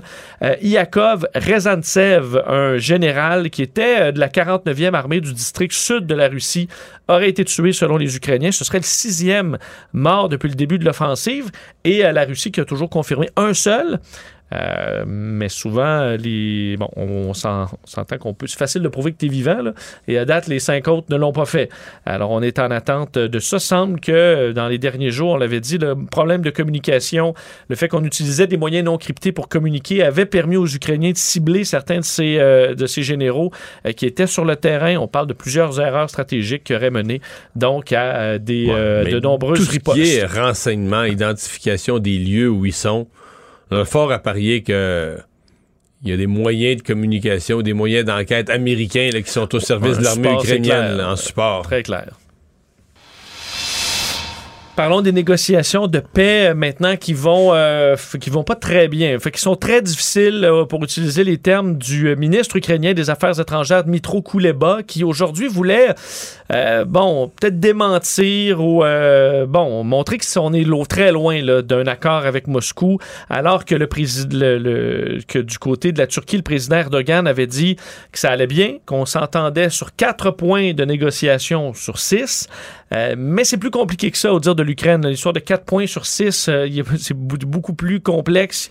Il y a des... Ouais. Mais moi, je retiens de la semaine que sur ce front-là, on a reculé. C'est-à-dire que on était plus proche. Quand j'ai commencé ma semaine lundi matin, on parlait des pourparlers de paix. On avait l'impression que ça s'était intensifié, qu'il y avait des points en train de se régler. euh, il me semble qu'à la fin de la semaine, les pourparlers de paix, c'est au point mort. Ben, on dit l'Ukraine réclame toujours un cessez-le-feu, des garanties de sécurité, l'intégrité de son euh, territorial du pays, que la langue ukrainienne soit euh, toujours la seule langue d'État en Ukraine. Et ça, euh, bon, dans la, liste de ce que l'Ukraine ne veut pas reculer. Et les Russes, eux, ont leur très longue liste aussi où ils ne veulent pas reculer. Donc, euh, euh, on disait quand même que cette, stratégie-là, là, tripartite, de pouvoir travailler avec la Turquie, était quand même un bon moyen, que ça, ça ne devait pas être mis en question, saluait aussi la Turquie de faire ce travail-là pour la paix, même si pour l'instant, euh, ça n'avançait pas beaucoup. Et euh, Joe Biden, ben là, Joe Biden, en ce moment, est tout près de la frontière avec, euh, avec l'Ukraine, à peu près à 80 km où son avion Air Force One a atterri ce matin vers 9 h dans une, ville polonaise, donc tout près de la frontière, pour une visite de deux jours. Il a rencontré des soldats américains aujourd'hui qui sont stationnés dans cette ville, a fait, on va, pris un repas avec eux, pris des photos, discuté avec les militaires. Alors, des images qui euh, font le tour des médias américains aujourd'hui. Euh, va rencontrer également des réfugiés ukrainiens, des dirigeants polonais pour discuter de la situation. Il a, euh, d'ailleurs, il s'est adressé à ces militaires, là, disant, vous êtes engagés dans quelque chose de beaucoup plus grand que, bon, l'allègement des souffrances en Ukraine. C'est une nouvelle phase pour votre génération. Nous sommes à un point de bascule, c'est ce que le président disait aujourd'hui, tout en annonçant des, bon, de l'aide au niveau énergétique pour l'Europe. Euh, Justin Trudeau, peu plus tôt cette semaine, annonçait que le Canada allait augmenter de 5% ses exportations de pétrole pour répondre aux demandes. Ben là, Washington compte fournir 15 milliards de mètres cubes supplémentaires de gaz naturel liquéfié en 2022. Au total, ce sera donc 50 milliards de mètres cubes chaque année. Euh, L'Allemagne avait dit prévoir là, se passer du charbon russe dès cet automne et d'ici 2024 pourrait euh, se débarrasser complètement du pétrole et du gaz euh, russe grâce à, euh, au travail des Américains. Alors, euh, ce sera dans les annonces, disons, sur le flanc Mais économique aujourd'hui. C'est pas normal que les Américains fassent cette proposition-là, que le Canada, que le Canada ne soit pas un joueur important. Quand l'Europe dit moi, je veux me libérer, je veux plus financer la guerre par le biais de mes achats de pétrole aux Russes. C'est pas imaginable que le Canada soit pas un joueur à la table pour dire OK, on va regarder ce qu'on peut faire pour vous aider à vous libérer de la Russie, là, à fournir du gaz, du pétrole. Euh, je veux bien les changements climatiques, mais à un moment donné, au niveau géopolitique, tu es interpellé pour devenir un joueur responsable en temps de guerre, face à une dictature, face à un tyran. Euh, D'ailleurs, c'est c'est peut-être ce qui est de plus triste là, de voir. C'est probablement sans précédent dans l'histoire du dernier siècle. Des jeunes aujourd'hui qui manifestent. En temps de guerre, des jeunes qui manifestent pour les changements climatiques. Je sais, on me dira leur planète, leur avenir. Mais il y a aucune solidarité pour la guerre. là. Aucune mention de la guerre, aucune solidarité pour la guerre. Puis en fait, leurs manifestations vont plutôt dans le sens que s'il fallait arrêter de financer la guerre, il y a mieux, ces jeunes-là aiment mieux qu'on finance la guerre en achetant du gaz russe que de voir leur pays aider. C'est- J'ai jamais vu ça. Là. C'est de toutes les époques, la guerre du Vietnam, toutes les guerres, les jeunes qui faisaient des manifs, c'était pour la paix. C'était pour aider la paix. C'était pour arrêter les tyrans. C'était pour cesser la guerre. Euh, on dit nos jeunes sont internationaux. Oui, les jeunes sont sensibilisés à la guerre, mais je sais pas, il y a un groupe de jeunes très à gauche, très militants environnementalistes. Ils n'ont pas une vision si planétaire que ce qu'on nous avait annoncé et promis. là. C'est pas vrai. Effectivement, et les, écoute, des bombes nucléaires, c'est pas bon pour l'environnement non plus. là. Non. Donc, d'essayer d'enlever de la puissance à Vladimir Poutine, euh, dictateur euh, assis des- sur des missiles puis des nucléaires, armes ça chimiques, peut être tout bon ça, pour, ouais, euh, pour tout le exactement. monde. Tout savoir en 24 minutes. Revenons chez nous avec euh, des mauvaises nouvelles qui se confirment pour euh, le vaccin de Medicago contre la COVID-19. L'Organisation mondiale de la santé qui a officiellement rejeté euh, son vaccin. Décision justifiée par le fait que la biomédicale, on s'appartient de façon minoritaire au cigarettier Philip Morris à 21 Euh, et, Bon, on dit que c'est une décision. on a confirmé la nouvelle chez Medicago aujourd'hui. On attend une lettre officielle qui va être qui va arriver avec toutes les informations complémentaires. Mais on comprend que la seule raison, c'est cette euh, présence d'un cigarettier. Ça contrevient aux euh, règles de l'OMS, qui ne veut rien savoir des entreprises dans le domaine de la défense ou euh, des cigarettiers. Mais là, euh, ça pose problème. On comprend qu'ici, au Canada, euh, le vaccin a été approuvé par Santé Canada. Et va le demeurer. Les pays peuvent l'accepter, eux, au cas par cas. Par contre, le Canada souhaitait utiliser ce vaccin-là au niveau international, souhaitait euh, en Le donner à Covax, aussi pour à les pays Covax. pauvres. Et ça, ça devient beaucoup plus compliqué sans l'approbation de l'OMS. Euh, Est-ce qu'on peut donc euh, vendre ces parts-là chez Philip Morris? Est-ce que le gouvernement peut, peut les acheter? Est-ce que Medicago peut les acheter? Une autre compagnie? Euh, le ministre de l'Innovation, François-Philippe Champagne, a confirmé qu'il était sur le dossier. Euh, mais c'est dommage d'en être là, de ne pas avoir pu régler Ouais, ça avant d'avoir le vaccin. C'est dommage. C'est étonnant que le gouvernement canadien, parce que le gouvernement canadien a financé, a cofinancé la recherche avec, euh, ben, avec Philip Morris, avec les autres actionnaires. C'est surprenant qu'on ne se soit pas posé cette question-là plus clairement avant. Mais je suis quand même pas certain que l'OMS a raison. Euh, je comprends bien que quand tu es une compagnie privée, là, tu sais, que tu veux pas. euh, Tu tu veux pas te retrouver, mettons, à dire, ben, nous autres, notre porte-parole pour faire nos publicités, c'est un tel, puis là, il a été pris dans une cause, d'une histoire d'agression sexuelle. Je comprends que les compagnies protègent leur image. Est-ce que c'est ça que fait l'OMS, à dire, ben, regarde, on veut pas s'associer, nous autres, avec des compagnies, mais là, l'OMS n'a pas comme tel à protéger son image. Elle a, euh, oui, elle a à garder un sentiment d'impartialité. Exemple, si Philip Morris demandait que le vaccin s'appelle le vaccin Philip Morris, faire de la publicité pour le tabac, ce serait inacceptable mais qu'un actionnaire d'une compagnie, qui est une compagnie qui a, Philip Morris, qui a plein d'argent, décide d'investir une partie de cet argent-là pour la recherche, je sais pas, je, je, je, je pense qu'on se prive d'une avancée scientifique en Parce matière de qu'un santé. finance pas l'autre, là. C'est pas, mettons, l'argent fait par les vaccins va pas financer, Les cigarettes. produire plus de cigarettes. En fait, c'est le contraire, Vincent, c'est que les cigarettes, c'est tellement payant, le monde en achète, le monde fume, que ça génère du cash, là. Et que Philip Morris, ben, il donne un, dividende raisonnable aux actionnaires de quelques pourcents, un dividende normal. Mais il reste plein d'argent. Comme toutes les entreprises qui prospèrent, là, il te reste plein d'argent pour réinvestir. Tu le réinvestis dans ta croissance, tu le réinvestis dans un nouveau produit, une nouvelle usine, et l'acquisition d'un concurrent plus petit pour aller chercher un nouveau produit, peu importe. Et là, Philip Morris, ben, dans sa diversification, veut plus rester, il veut, veut pas réinvestir dans les cigarettes. Là. Donc là, décide d'investir dans un vaccin. Dans une compagnie d'ailleurs qui utilise, qui fait un vaccin sur base végétale et qui utilise une plante apparentée au tabac. Donc, il me semble que c'est tout ça est pas fou là. En termes d'avancement de l'humanité, qu'un cigarettier prenne son cash puis le mettre dans un vaccin, il me semble que c'est une avancée pour l'humanité que l'OMS devrait applaudir. là. Sans se marier avec Philip Morris, mais dire bon ben là vous faites ça, on, on vous bloque, on vous empêche pas d'investir dans la santé là. C'est pour ça que je dis, si, si le feu pogne chez vous, puis la personne qui vient pour vous sauver, il travaille chez Philip Morris. euh, vas Ah, ouais, te laisser sauver. dire, Ah non, moi je préfère brûler les sites que de te voir la face. Donc, euh, quand même, là-dessus, euh, effectivement, est-ce qu'on se prive d'un bon vaccin pour ça? Peut-être que c'est pour mettre de la pression dans le but de, de, de- de- de purger Philip Morris et de pouvoir prendre le vaccin dans la suite. Enfin.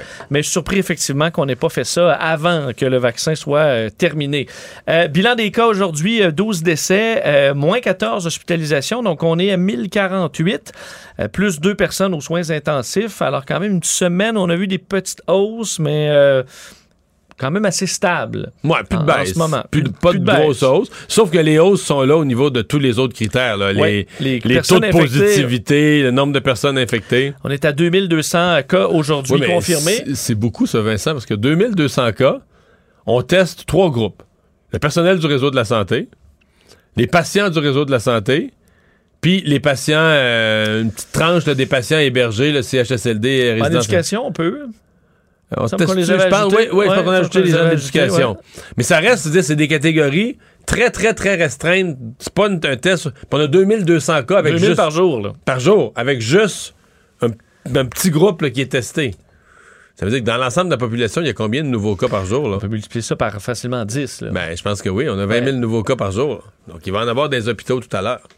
Euh, on a vu l'effet de la pandémie euh, sur les euh, listes d'attente en chirurgie et là-dessus, ben, le gouvernement euh, veut, le gouvernement fédéral veut réduire ces fameuses listes et annonce aujourd'hui un investissement de 2 milliards de dollars à travers le pays pour réduire les listes d'attente des interventions chirurgicales. Donc, on donnera cet argent-là directement aux provinces selon le bon prorata de la population, c'est-à-dire que pour le Québec, ce serait 450 euh, millions de dollars dans l'enveloppe.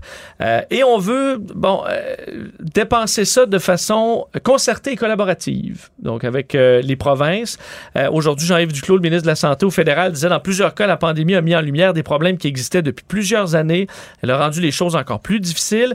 Réaction provinciale, M. Sona Lebel disait l'annonce d'aujourd'hui représente un premier pas temporaire concernant la contribution financière euh, du fédéral. Notre demande demeure une augmentation récurrente et sans condition des transferts canadiens en santé. Donc, c'est cette demande-là qui revient souvent sur le fait Mais- que c'est beau d'envoyer un chèque, on veut, nous, un chèque. Bon, récurrent. Mais c'est quand même, percevons ça comme une réaction euh, sympathique du gouvernement du Québec. Parce que ça pourrait être vu comme une ingérence, mais c'est pas une grosse ingérence. C'est fait par un ministre qu'on considère quand même un ministre parlable, le ministre Jean-Yves Duclos. Donc, on n'a pas voulu faire l'affrontement là-dessus. Mais il y a une chose. Je veux pas décevoir les gens qui sont en attente, qui nous écouteraient, qui sont en attente de chirurgie. On a quand même 150 quelques mille au Québec. J'ai vérifié avec deux sources. Présentement au Québec, dans les derniers mois, puis cette semaine, ben, il n'y a pas une chirurgie, là, zéro, là, qui, qui est pas faite faute d'argent. ça a déjà existé dans le passé. Là. Tu sais, il y avait beaucoup de chirurgie à faire, puis les médecins avaient des quotas, puis on disait, ah, ben là, là, là, ils peuvent pas faire plus que tant par mois. Mais là, on n'est plus dans ça du tout, du tout. Là, on est dans un système qui manque de personnel. Il manque de personnel dans les salles d'opération. Et donc, dire, là, il va arriver de l'argent du fédéral, on va faire plus de chirurgie, là, c'est une illusion totale et complète. Parce que le fait de donner de l'argent en prime, on l'a fait, on l'a déjà fait. On l'a déjà fait. On l'a déjà fait. Donc, il n'y a pas de chirurgie de plus. Bon, peut-être qu'on va acheter des nouveaux équipements, peut-être que ça va prendre plus efficace. Il y a peut-être des choses à long terme qui pourraient être faites. Mais dans l'immédiat, moi, on me jure, il n'y a pas une chirurgie au Québec qui n'est pas faite. Tu sais, que le personnel serait disponible, là, puis la salle d'opération, on aurait les infirmières, mais là, on dit, ah ben là, le budget est dépensé, on, on, Ouais, on euh, le reporte à la semaine prochaine. Jamais, jamais, jamais. La En seule fait- façon, ce serait d'envoyer des gens aux États-Unis, par exemple. Ouais. Ouais, mais là, on fera jamais ça. Parce que euh, Là, on fera Canada, jamais ça. c'est ça. Au Canada, les capacités sont là parce que euh, même ce, ce que je comprends, c'est que l'année passée, cette année, à cause du manque de personnel dans les hôpitaux, dans les salles d'op, on laisse de l'argent sur la table. Dans le il y a de l'argent qui est prévu pour la rémunération, les fameuses enveloppes pour la rémunération des médecins. Mais l'enveloppe des chirurgiens, on arrive à la fin de l'année, puis il reste de l'argent sur la table. Donc, on aurait pu faire plus. Les chirurgiens auraient pu faire plus de chirurgie. Il n'y avait pas de salle d'opération. Il n'y avait pas de salle d'opération. Ben, la salle est là, mais une salle d'opération, ça, prend quelqu'un qui, qui- qui en fait le nettoyage avant, la stérilisation, euh, des, des- infirmières qui travaillent. C'est toute une opération qui prend du personnel, puis on n'a pas ce personnel-là. Et euh, Mario, le NPD euh, voulait prendre un peu du crédit de cet argent-là aujourd'hui, disant euh, que Jack Meeting disait contrairement aux libéraux, aux conservateurs, les néo-démocrates savent que nous devons protéger, renforcer notre système de santé publique. Nous avons exercé notre pouvoir pour obtenir des résultats pour les travailleuses et travailleurs de la santé, pour les personnes en attente de chirurgie. Ils n'ont rien Ben, à voir là-dedans. Ils sont dans l'alliance maintenant. Ils font comme moi. Je faisais ça en joke. Tu sais, à l'époque que j'étais en politique, je disais toujours, les politiciens, on prend le crédit pour tout. Fait que si j'étais avec quelqu'un qui me disait il faisait beau, je disais merci. pour vrai, je faisais ce joke-là, mais c'est un, peu ça- c'est un peu c'est un ça. peu ce qu'a fait Jack Vous Meeting. êtes en alliance depuis trois jours. Là. Vous êtes en alliance depuis trois jours, cette annonce-là était prévue. Vous avez jamais. Ça, c'est pas dans l'alliance. Vous avez jamais été consulté là-dessus. mais- Ils ont mis des pressions pour s'occuper. euh, Eh, c'est Jack qui mène. Ouais, c'est ça. Grève générale annoncée aujourd'hui chez Molson. Grève générale illimitée des 420 travailleurs de l'usine Molson Coors à Saint-Hubert. On sait qu'ils sont en conflit de travail. Ça peut-tu vouloir dire c'est qu'il va y avoir une rareté sur la bière Molson puis qu'elle va monter de prix au Centre Bell? C'est possible, ça, de. Hey, ça fait peur, ça. Ça va atteindre des, des sommets. Euh, et euh, tu vas acheter du crabe avant de la bière. Ouais, du- avant la bière du Centre Bell, ouais. Euh, écoute, l'offre de- patronale, la dernière offre, refusée à 99% Donc, un message assez clair. Les hausses salariales sont insuffisantes selon les employés. Euh, le système de mise à pied aussi est incorrect, ne compte pas assez euh, en compte l'ancienneté. On dénonce chez les Teamsters là, des conditions de travail qui se sont dégradées depuis plusieurs années, entre autres parce qu'on a eu une fusion dans les dernières années avec Miller. On dit que les décisions maintenant sont prises à Milwaukee. Ils disent qu'avant ça, c'était comme familial l'atmosphère. Dans Molson, quand c'était géré localement, on avait réussi à créer toutes sortes de petites conditions de travail ou de façon de fonctionner, une ambiance plus familiale. Là, toutes les décisions sont prises aux États-Unis puis qu'il n'y a rien qui Ça s'est perdu. Il n'y a rien qui est à Euh, l'écoute du local. Chez l'employeur, on s'est dit euh, déçu chez Molson Coors. Les Teamsters, de leur côté, il faut dire un bon fonds de grève. là, C'est plus de 50 millions de dollars. Euh, et euh, alors, on verra combien de temps ça va durer. Sur le salarial, là, il- c'était c'était 2,25 2,25% qui était l'augmentation euh, prévue. Et là, c'est peut-être quand même un présage de ce qui s'en vient. Parce que là, on dit quoi, les employés? On dit, ouais, mais là, l'inflation est rendue euh, bien plus élevée que ça. là. L'inflation est rendue à 5 euh, qu'on peut pas nous donner de 2,25% d'augmentation de salaire, on perd du pouvoir d'achat. Puis quand tu regardes ça à ce mois-ci, on pas tard. Ben, de l'autre côté, il faut quand même se poser la question. On L'inflation, bon, elle va être combien dans un an, dans deux ans, dans trois ans? Moi, je pense qu'elle va revenir aux environs de 2% par année. Mais si tous les employeurs donnent 5% d'augmentation aux employés, là, dans tous les secteurs, mais là, ça veut dire que, je veux dire, mettons que tous les serveurs euh, et cuisiniers gagnent 5% de plus au restaurant, leur repas va coûter 5% de plus. Si les gens des abattoirs gagnent 5% de plus, mais la viande va coûter plus cher. Euh, Si les gens chez Molson Coors gagnent 5% de plus, la bière va être plus chère. Et c'est de l'inflation, ça aussi. Et c'est là que la- l'inflation nourrit l'inflation. là. Les Ouais. gens voient l'inflation, ils demandent des plus gros salaires. Les plus gros salaires font augmenter les prix. Et c'est ça, quand on dit que frein- tu sais, quand on dit en économie, freiner l'inflation, c'est difficile. C'est un peu ça qu'on veut dire. Le gouvernement, on l'a vu avec Hydro-Québec, le gouvernement a des mécanismes dans ses lois qui disent Ah, on va indexer au taux d'inflation. C'est que là, quand il y a plus d'inflation, il y a tout un paquet d'affaires qui augmentent automatiquement. au taux d'inflation. fait que euh, l'inflation engendre l'inflation et le freinage de l'inflation devient donc plus, euh, plus périlleux. Puis là, on en a un exemple. Je, les- je- je lisais leur affaire. Genre, je les comprends. là. Ils se disent 2,25% d'augmentation de salaire. Ça avait l'air bon l'année passée ou il y a deux ans. Mais là, avec 5% d'inflation, on perd du pouvoir d'achat chaque année. Je comprends leur réaction. faut parler de la saison. En fait, de bonnes nouvelles euh, dans le cas de la saison du crabe, la pêche au crabe qui est lancée maintenant. Moi, c'est bon. Écoute, mon repas préféré. euh, Moi, c'est mon repas préféré, aucun vois, doute. Faut juste euh, parler d'inflation, faut juste se le payer là. Mais la saison de la pêche au crabe qui est commencée depuis ce matin dans l'estuaire du fleuve Saint-Laurent, les crabiers de Rimouski qui prenaient. Mais, mais là, il y a une controverse. Il y a une controverse, Vincent. C'est quoi? J'ai vu sur les réseaux sociaux quelqu'un qui a parlé d'une station concurrente, qui a donné une entrevue, puis qui est dans, qui est sur le plancher des vaches, vend le crabe en magasin. Puis il dit, il va être plus cher cette année. Oui. Bon, j'avais entendu ça hier, il va être C'est plus ce que j'avais entendu aussi, Là, là. nous autres, ici à Cube Radio, on a parlé au président de l'association de l'industrie du crabe. Lui, là, il négocie avec les pêcheurs. C'est lui qui paye à la sortie du bateau, là.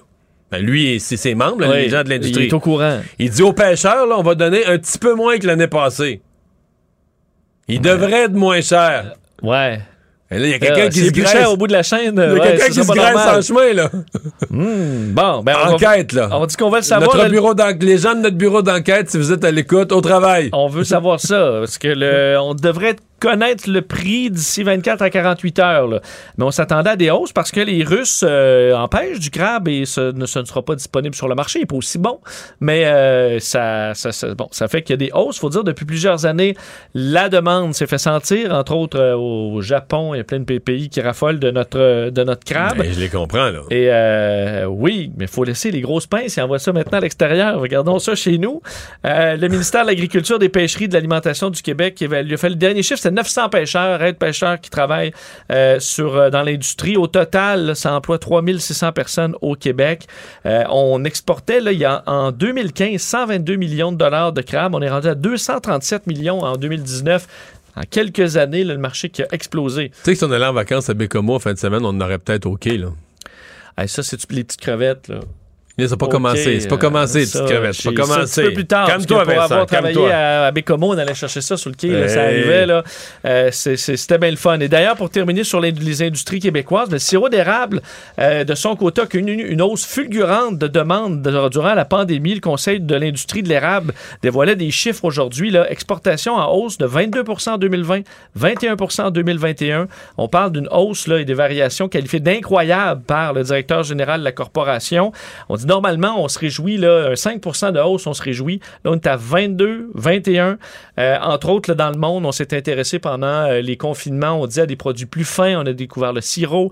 Des gens, là, par exemple, euh, en Espagne, qui achetaient une bouteille par année, qui sont passés à trois, ben, ça a triplé la consommation. Aux États-Unis, en Europe, Japon, Australie, ailleurs, ben, tranquillement, on s'intéresse de plus en plus à ce marché. Euh, et le canage, le canage, les bouteilles de verre ont augmenté aussi. Alors, il faudra payer tout ça plus cher. Résumer l'actualité en 24 minutes, c'est mission accomplie. Acheter une voiture usagée, ça peut être stressant, mais prenez une grande respiration. Et imaginez-vous avec un rapport d'historique de véhicule Carfax Canada qui peut vous signaler les accidents antérieurs, les rappels et plus encore. Carfax Canada. Achetez l'esprit tranquille. La Banque Q est reconnue pour faire valoir vos avoirs sans vous les prendre. Mais quand vous pensez à votre premier compte bancaire, tu sais, dans le temps à l'école, vous faisiez vos dépôts avec vos scènes dans la petite enveloppe. Hmm, C'était bien beau. Mais avec le temps, ce vieux compte-là vous a coûté des milliers de dollars en frais, puis vous ne faites pas une scène d'intérêt.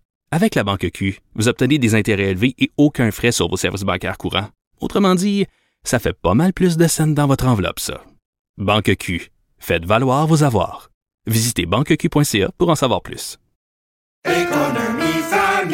Ici Ricardo. Et Émilie, marchand d'IGA. On a envie de vous inspirer à bien manger. À moins de 5 la portion. Suffit de repérer les produits valeurs sûres et de les cuisiner avec une de nos recettes. Les valeurs sûres, c'est bien pensé, hein? Bien sûr! Détails sur IGA.net. Mario Dumont. Joignez-vous à la discussion. Appelez ou textez le 187 Cube Radio 1877 827 2346. C'est Julie Couture, Julie Couture qui est là aujourd'hui avec des nouvelles de la capitale de Québec. Bonjour Julie. Allô, bonjour à vous- deux. Eh, vous avez de la visite en ville. On a parlé de cette tournée de trois, trois rassemblements en trois soirs de Jean Charest, candidat chez les conservateurs à la chefferie. Hier soir, il était à Laval et ce soir, il est à Québec. Oui, elle est à Québec. Ça a commencé euh, il y a environ quatre minutes, euh, Mario, au Château Bonne-Entente euh, à Sainte-Foy. Une centaine de militants conservateurs qui sont réunis là-bas. il va tenir un discours. On l'a reçu cet après-midi dans nos studios, Jean Charest, vers 15 heures. Il nous parlait d'un discours qui va être un peu à la même saveur que celui qu'il a livré hier soir à Laval. On parle d'un discours rassembleur, de rallier toute la frange du parti d'est en ouest là, de façon pan-canadienne pour pouvoir vraiment être la vraie alternative aux libéraux fédéraux. Et avec la nouvelle du jour, ce point de presse de Jean-Yves Duclos, le ministre de la Santé, cet après-midi sur les transferts de 2 milliards en santé avec des conditions. Je lui ai posé la question. Je lui ai dit, qu'est-ce que vous pensez de cette approche euh, du gouvernement euh, fédéral libéral? Elle a dit, c'est une approche, euh, vraiment c'est une très mauvaise idée de faire des transferts aux dans des champs de compétences des provinces avec des conditions.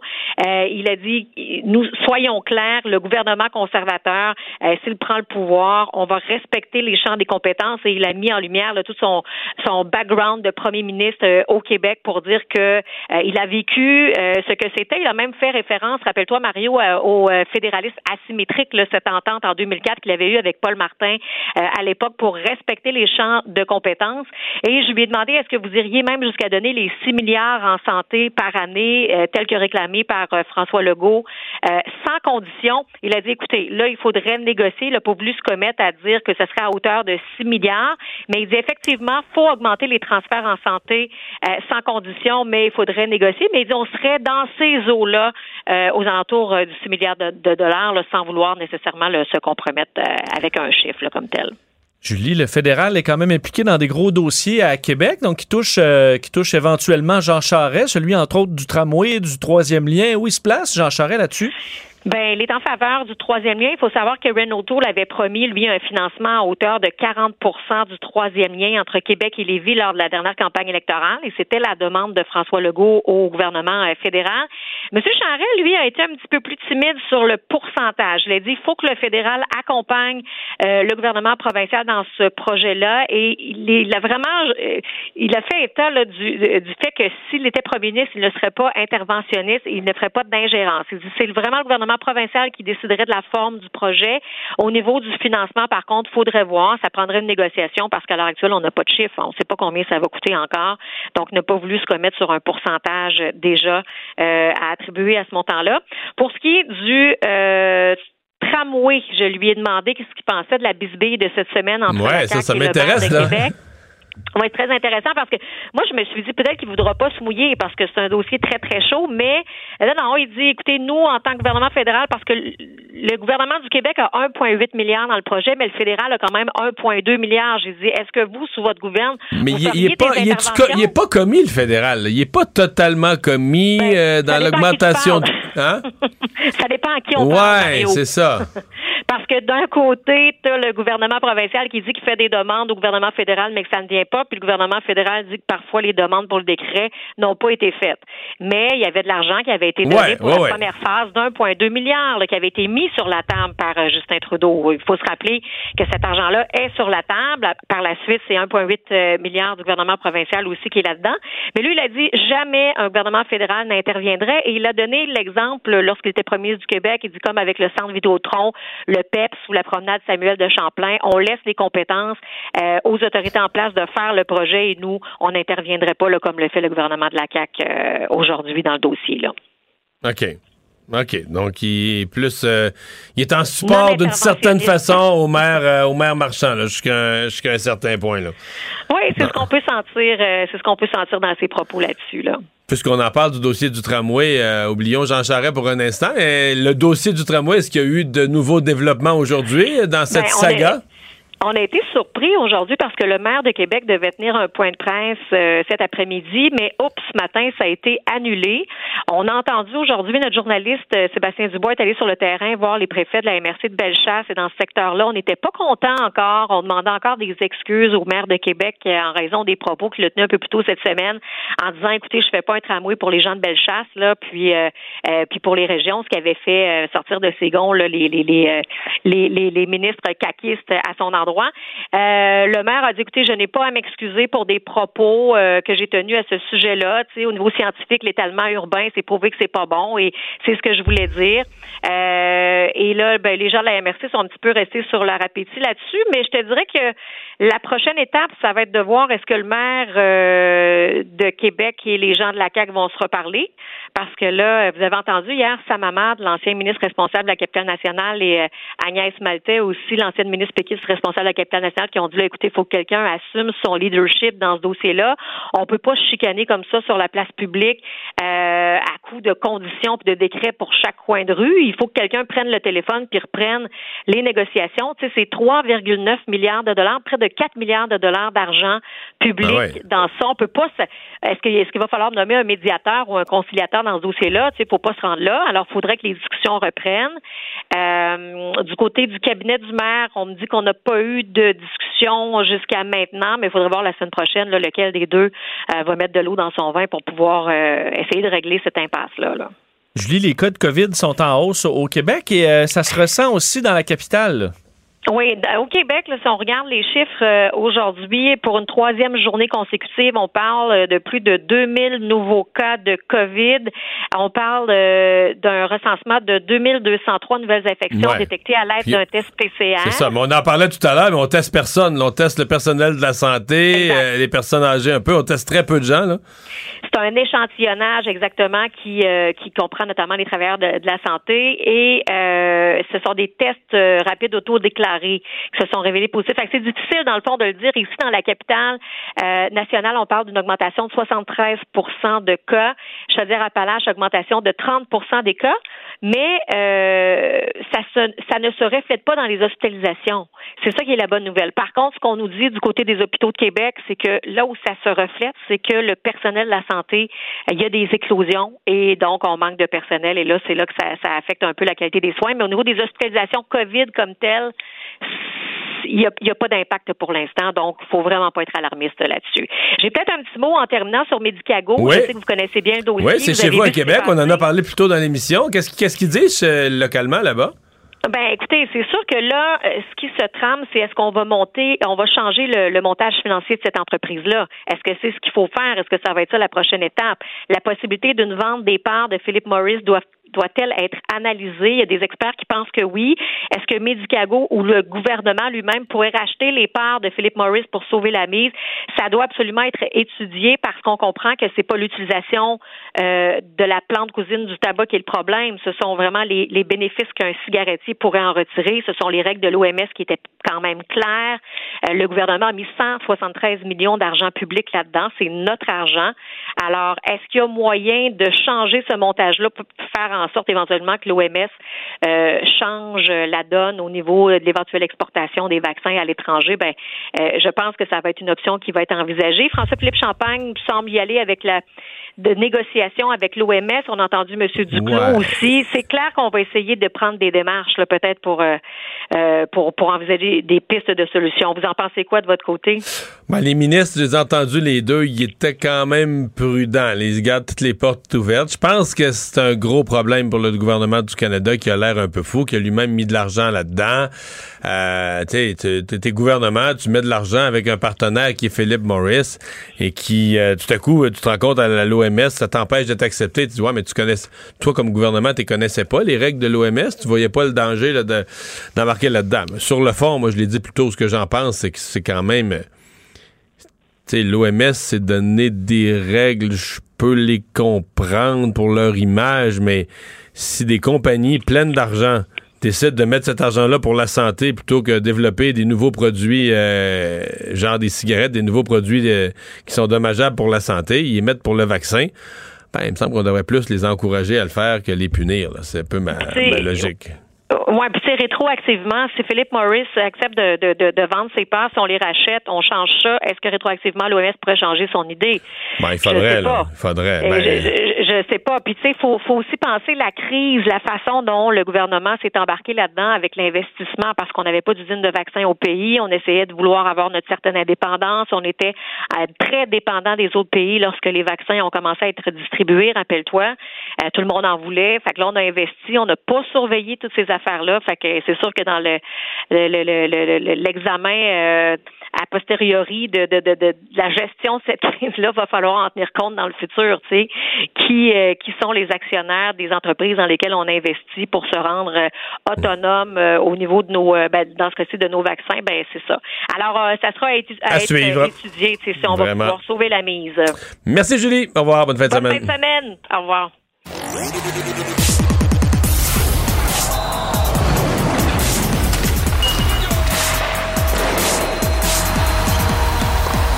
Jean-François Barry, un chroniqueur pas comme les autres. Salut, Jean-François. Salut, Mario. Alors, retour sur le match d'hier contre les puissants Panthers de la Floride. Alors, honnêtement, le Canadien a bien tenu son bout. On, Oui. on peut être fier de notre équipe. L'énergie était là. Euh, tu sais, c'est une des puissances de la Ligue. Et ce que je retiens, puis euh, c'est le point que je voulais amener avec toi parce que je sais que tu étais sur place, c'est qu'en tout cas, de la maison, on sentait l'ambiance. On sentait même en fin de match, euh, le Canadien s'est fait applaudir. On Ouais, sentait ouais, les gens étaient heureux. contents. Les gens étaient contents, mais sincèrement, euh, les Canadiens auraient pu créer l'égalité. Le le Canadien est revenu de l'arrière, c'était 4-2, a mis ça 4-3. C'est Paul Byron qui a compté le troisième but et il a vraiment failli en compter un quatrième. Ouais. Il y a un défenseur qui a mis son bâton en dernière seconde pour faire, Goudas. ouais, pour faire partir la rondelle vers les estrades, là, mais je veux dire, t'étais à un poil, cette rondelle-là rentrait, le gardien était battu, puis tout ça. Euh, nous, tu d'où d'où j'étais assis, j'ai vu le trou dans le but, j'ai vu la rondelle arriver à Byron. Je, pensais quasiment que c'était fait, là, tu sais. Donc, euh, non, le Canadien s'est battu, euh, s'est battu jusqu'à la fin, puis, mais quand t'es sur place, tu dis quand même, le Canadien s'est battu, il y a un effort, il y a une discipline, il y a une volonté, mais c'est pas deux équipes du même calibre. C'est, c'est gros. C'est, visible. C'est Jake Allen, en fait. C'est Allen qui a sauvé la mise hier avec Mhm. plusieurs Mhm. gros arrêts en première et tout ça. Euh, mais... Mais ça, on le savait d'entrée de jeu. Fait que, un 4 à 3, c'est pas pire. Puis d'ailleurs, Ben Sherratt l'a dit après le match, c'est la meilleure équipe. Je viens de réaliser que c'est la meilleure équipe pour laquelle j'ai joué dans ma vie. Là. Fait que les Panthers, c'est une machine. Mais moi, mon point, c'est, on a souvent dit, les longtemps dit, à Montréal, on n'acceptera jamais une reconstruction. Les partisans sont pas assez des bons partisans pour supporter leur équipe dans la défaite. Et hier, on a vu le contraire. Si le spectacle est bon, que l'équipe se donne, les partisans vont être là, puis on comprend très bien le processus qui est enclenché pour les prochaines années. Et le but, c'est de faire une équipe championne. Puis je pense, ce qu'on n'acceptait pas, c'est ce qui se passait avant l'arrivée de Martin Saint-Louis. Puis c'est pas juste à cause de Dominique Ducharme, là, mais des 7 à 1 puis des 8 à 2, quand tu payes, ça, c'est sûr que ça, personne ne va accepter ça. Mais si l'effort est là, qu'on a un bon spectacle. Mais je, je vais quand même mettre une coupe de commentaires négatifs. D'abord, l'attaque à 5, c'est pas acceptable. Je je dis, Alex Burrows, c'est sûrement un très bon gars, mais depuis qu'il est là, le Canadien est toujours 32e sur 32 ou à peu près pour l'attaque à 5. C'est- Là, hier, ils ont marqué un but, mais je veux dire, c'est une mise en jeu, tu sais. Mise en jeu gagnée, que- contre, là, tu sais. c'est qu'elle- c'est compté, le, le but s'est compté vraiment sur la mise au jeu gagnée, deux belles passes, puis elle était dans le fond du, du filet, le Suzuki l'a mis dedans. Mais quand, mettons, faut partir là, derrière le gardien, là, on part derrière son but, puis on s'en va attaquer l'autre bord, c'est, c'est, sincèrement, c'est triste à voir. Il serait mieux de pas jouer d'équipe, de, de- de dire on s'occupe pas de ça. On joue notre game normal. Même puis si ça avait une donne- punition, on, on continue de jouer de la même on continue de façon. jouer de la même façon, puis on va profiter peut-être accidentellement du fait qu'il y en a un de moins l'autre bord, là, tu sais. Mais d'essayer de jouer. C'est comme une équipe, puis oui, qui essaye de jouer l'attaque à 5 comme on voit à TV, puis sont pas capables de le faire. C'est pathétique, là. C'est vraiment mauvais, là. Vraiment, Ben, vraiment mauvais, là. La deuxième unité, c'est pas une vraie unité de powerplay de la Ligue nationale Mais de ils sont hockey, parce qu'on on manque de munitions. Ouais, mais ils sont meilleurs que la première, là. La première, hier soir, la première contrôlait jamais la rondelle. euh, C'était euh, difficile. Puis là, ils font toujours tu sais, l'espèce de. Comment, c'est quoi le nom, le, le- le slingshot, de rentrer, d'envoyer la rondelle en Ouais, arrière. la mais drop pass, là. Faut que, tu, faut que tu varies un peu. Tout le monde sait que tu vas faire ça. Ils sont prêts à t'arrêter. En tout cas, ça. Vraiment, vraiment Mais- pathétique. là. Ce qui manque, puis tu sais, dans toutes les équipes qui ont du succès en avantage numérique, t'as un, souvent tu as des meilleurs joueurs à l'attaque, mais c'est surtout le général en défensive. Tout le monde joue ce qu'on appelle la formation parapluie. Donc, tu as juste un, un gars à ligne bleue qui est comme vraiment au centre. Euh, puis là, tu as les deux ailiers qui sont aux oreilles, ce qu'on appelle aux oreilles, là, les petits assurés. Puis après ça, tu en as deux autres devant le, le filet, là, on appelle ça le parapluie. Et ton gars en haut, celui qui est à la ligne bleue, c'est lui qui va donner la rondelle à gauche, à droite, qui va prendre le lancer quand il y a l'option de passe. Et ça, on l'a pas. Puis depuis le départ d'Andrei Markov, on l'a pas. Puis souviens-toi, les bonnes années du Canadien en avantage numérique, c'est quand lui était là. Il a fait produire Sorey, il a fait produire euh, Commissarek, qui ont été des défenseurs bien ordinaires par la suite. Avec même Craig Rivet a signé un gros contrat grâce à Andrei Markov. Et depuis qu'il est parti, parce que lui il avait une vision de jeu extraordinaire, on l'a pas ce corps arrière là, puis c'est pas c'est pas Jeff Petrie qui va qui va nous donner ça. Fait que, Hmm. que c'est un, c'est un problème. Puis dans les dernières années, c'est que c'était tellement prévisible qu'on voulait le donner à Weber que ça c'était devenu un autre problème. Là, il est pas là, on a on a d'autres d'autres conséquences là, mais mais voilà. Mais quand Mais- même un bon spectacle. Ouais, et on, Peut, on, on peut vivre d'es- d'espoir. Et dans ces espoirs-là, il y a euh, Justin Barron. À chaque fois qu'on entend parler de lui, on dirait c'est en bien. Et aujourd'hui, quand même, un gros nom qui, euh, qui, qui l'a vanté. là. J'ai quasiment failli pas vous le dire parce que là, je trouve qu'on est en train de créer un monstre avec Justin Ouais, Barron. on, on de- s'énerve jamais. Les fans du Canadien, ça arrive Ouais, jamais. puis là. ça, c'est- ça c'est dangereux. Là. On a l'impression qu'il va arriver puis que ça va être le nouveau Paul Coffey du hockey. Là. Mais en fait, c'est dans Non, le pas Paul balado Coffey, de... Bobby Orr. Bobby Orr, bon, une coche de plus. c'est dans le balado de Renaud Lavoie qui fait avec Christopher Le Temps. C'est Le Temps qui a mis des paroles dans, dans la bouche de Crosby. là. Je ne sais pas si Crosby va être content, mais apparemment, ce que Le Temps a raconté à Renaud Lavoie, c'est que euh, quand la transaction a eu lieu, Crosby qui s'entraîne, parce qu'ils viennent tous les deux des Maritimes, s'entraîne avec Justin Barron. Et il a dit à Le Temps, ah ça c'est une gaffe que l'Avalanche vient de faire. Fait que là, le temps en disant, ouais, il dit, ah oui, c'est tout un joueur de hockey. Il va être très bon. Ça va être un top 4, c'est sûr et certain. Il va jouer dans la ligue Ouais, pendant mais 10, qu'est-ce qu'il connaît, 12 Crosby, saisons. Qu'est-ce qu'il qu'il connaît au hockey, lui? Mais il a dit il a une excellente première passe, une bonne lecture du jeu. C'est, ça va être un bon leader. C'est un gars qui fait passer l'équipe en avant de lui. Bref, il n'y avait que des bons mots pour Justin Barron. Et là, la, la nouvelle est sortie comme quoi Crosby, c'est le temps qui a dit que Crosby avait dit, mais reste qu'il l'a dit. Donc, c'est positif là, dans le cas du Canadien de Montréal. Philippe Dano fait mal paraître la direction du ben, l'ancienne direction du Canadien. Ben, puis même un peu, un peu nous autres, là, on va se le dire. Tu sais, Philippe Dano qui se disait Moi, je suis pas rien qu'un centre défensif. On a déjà jasé ensemble l'année passée. Il a compté 4 buts dans l'année. À un moment il a été 60 matchs sans mettre une rondelle dedans. Il a un rôle plus offensif. Puis euh, il a décidé de, on l'a décidé de le laisser aller. Puis finalement, ben, il a eu raison. Il a marqué son 20e et son 21e hier. Donc, ça, c'est son record en saison depuis le début de sa carrière. Donc, en ligne pour une saison d'au-dessus de 25 buts cette année, Philippe Dano, tout en étant encore très bon dans le, dans- pour les mises en jeu et pour son travail en défensive. Puis là, on a dit, ouais, mais là, tu t'en vas dans une équipe en reconstruction, tu vas trouver le temps long. Ben, les Kings de Los Angeles sont deuxièmes dans leur division présentement, à Ouais, mais 5 là, tu points des sembles- Flames de Tu Calgary. sembles oublier qu'on l'a remplacé, on a Dvorak. Ouais, c'est ça. On est allé chercher Dvorak, puis l'argent qu'on n'avait pas pour Dano, ben, on l'a donné au numéro 11. Là. On va se le dire, c'est ça qui est À arrivé. Gallagher. Fait que honnêtement, il fait très mal paraître le Canadien, puis il fait très mal aux Canadiens tout court, parce que je- suis convaincu que tu mets Philippe Dano cette année avec son leadership et avec son vécu à Montréal dans l'uniforme du Canadien, et le, le Canadien aurait eu une meilleure saison. Puis c'est un Ben, gars surtout qu'au centre, c'est encore. Surtout qu'au centre, on est revenu quand même, c'est un gros problème. Il y a un joueur de centre, Suzuki, puis c'est quand même un jeune joueur sur qui on met une pression euh, démesurée. Il nous reste 15 secondes pour parler de Jonathan Drouin. Jonathan Drouin de retour sur la liste des blessés à long terme. On dit que c'est la COVID, mais je trouve ça bizarre qu'on le mette sur la liste des blessés à long terme pour une histoire de COVID. Alors, euh, à suivre dans le cas de Jonathan Drouin, qui va être revenu pour seulement deux rencontres, finalement, avant de repartir. Bonne fin de semaine, Jean-François. Au Nous revoir. aussi. Acheter une voiture usagée, ça peut être stressant, mais prenez une grande respiration. Et imaginez-vous avec un rapport d'historique de véhicule Carfax Canada qui peut vous signaler les accidents antérieurs, les rappels et plus encore. Carfax Canada. Achetez l'esprit tranquille. La Banque Q est reconnue pour faire valoir vos avoirs sans vous les prendre. Mais quand vous pensez à votre premier compte bancaire, tu sais, dans le temps à l'école, vous faisiez vos dépôts avec vos scènes dans la petite enveloppe. Hmm, C'était bien beau. Mais avec le temps, ce vieux compte-là vous a coûté des milliers de dollars en frais, puis vous ne faites pas une scène d'intérêt. Avec la Banque Q, vous obtenez des intérêts élevés et aucun frais sur vos services bancaires courants. Autrement dit, ça fait pas mal plus de scènes dans votre enveloppe, ça. Banque Q. Faites valoir vos avoirs. Visitez banqueq.ca pour en savoir plus. Ici Ricardo. Et Émilie, marchand d'IGA. On a envie de vous inspirer à bien manger. À moins de 5 la portion. Suffit de repérer les produits valeurs sûres et de les cuisiner avec une de nos recettes. Les valeurs sûres, c'est bien pensé, hein? Bien sûr! Détails sur IGA.net. Il analyse la politique, il sépare les faits des rumeurs.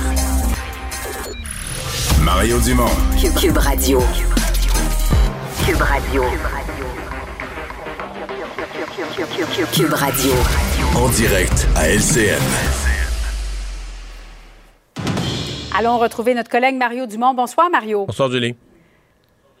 Ottawa qui annonce aujourd'hui un investissement de 2 milliards de dollars à travers le pays pour réduire les listes d'attente liées aux chirurgies. On le sait, Mario, la santé, c'est un champ de compétences provinciales. Est-ce que ça risque de faire agir Québec ou on, on va passer outre parce que c'est quand même un chèque important? C'est un entre-deux. C'est pas un exemple où on fixe des conditions impossibles à rencontrer ou trop déstabilisantes. Donc, je pense pas que c'est la façon. C'est pas ce que le gouvernement du Québec demandait, ni les gouvernements des autres provinces. On veut des transferts en santé pour pouvoir planifier une utilisation optimale des ressources en santé. Mais on a besoin d'argent. Je pense pas qu'on va s'en plaindre. Je pense qu'on va le prendre. Ceci dit, il faut pas. euh, faut pas exagérer les attentes des gens parce que là, le gouvernement fédéral dit Moi, j'interviens pour réduire les listes d'attente en chirurgie. Mais tu sais, c'est une belle phrase lancée dans les airs. Dans les faits, j'ai vérifié que deux sources aujourd'hui, une au ministère, une sur le terrain. Tout le monde va dire au Québec, présentement, cette année, cette semaine, il n'y a pas une chirurgie au Québec qui n'est pas faite faute d'argent. Ce qui manque, c'est du personnel. Ce qui manque, c'est, entre autres, dans les salles d'opération, faire, faire, fonctionner une salle d'opération, ça prend des, infirmières spécialisées, ça prend du monde. euh, et c'est là qu'est le problème. En fait, j'oserais même dire que probablement, ce que je comprends des dernières années, c'est qu'il est même resté de l'argent sur la table. C'est-à-dire que dans, dans l'enveloppe de rémunération des chirurgiens des orthopédistes qui opèrent, là, il est resté de l'argent sur la table parce qu'on les chirurgiens et l'orthopédiste auraient voulu opérer plus. Il y a des patients sur la liste d'attente, mais on n'a pas les salles d'opération. Non, en fait, on a la, la- la salle est là, le, le- Ouais. le- le local est là, mais on n'a pas le personnel pour la faire fonctionner assez d'heures pour pouvoir faire toutes les chirurgies. Donc, le fédéral, là, n'a pas une baguette magique pour faire apparaître des nouvelles infirmières spécialisées en salle d'opération. Dis-moi, je rajoute de l'argent. On va le prendre. Il y a des choses à faire avec, de l'équipement. a- C'est sûr qu'il y a des choses à faire avec. Mais il n'y aura pas de solution miracle pour baisser comme ça les, listes d'attente. Réaction là, à chaud, Mario, du ministre de la Santé, Christian Dubé, qui vient de tweeter La santé est une compétence du Québec et nous avons l'expertise pour nous occuper de notre réseau de la santé. Euh, comment tu interprètes ça? Ouais, mais la ministre Sonia Lebel, qui est responsable des relations avec le fédéral plus tôt dans l'après-midi, avait quand même une réaction en rappelant la juridiction du Québec. Mais je vais dire, je pense ce qui aide, là, la pilule a passé un peu, c'est que le ministre Duclos est quand même vu comme un ministre pas trop centralisateur. Je vais dire un ministre qui est parlable. Je pense qu'on veut pas partir un affrontement avec lui. Donc, on va prendre l'argent, mais on veut surtout pas donner l'indication que c'est de cette façon-là qu'on veut qu'à long terme, le fédéral aide les provinces. On veut des transferts en santé fiables, euh, solides à chaque année, qui sont récurrents, qui sont stables. À Québec, cette semaine, ce qui a retenu euh, l'attention, Mario, évidemment, c'est le dossier du tramway. Selon toi, est-ce que la CAQ devrait, la semaine prochaine, ou en tout cas très rapidement, réajuster le tir pour ne pas se mettre à dos les villes à la veille des, élections?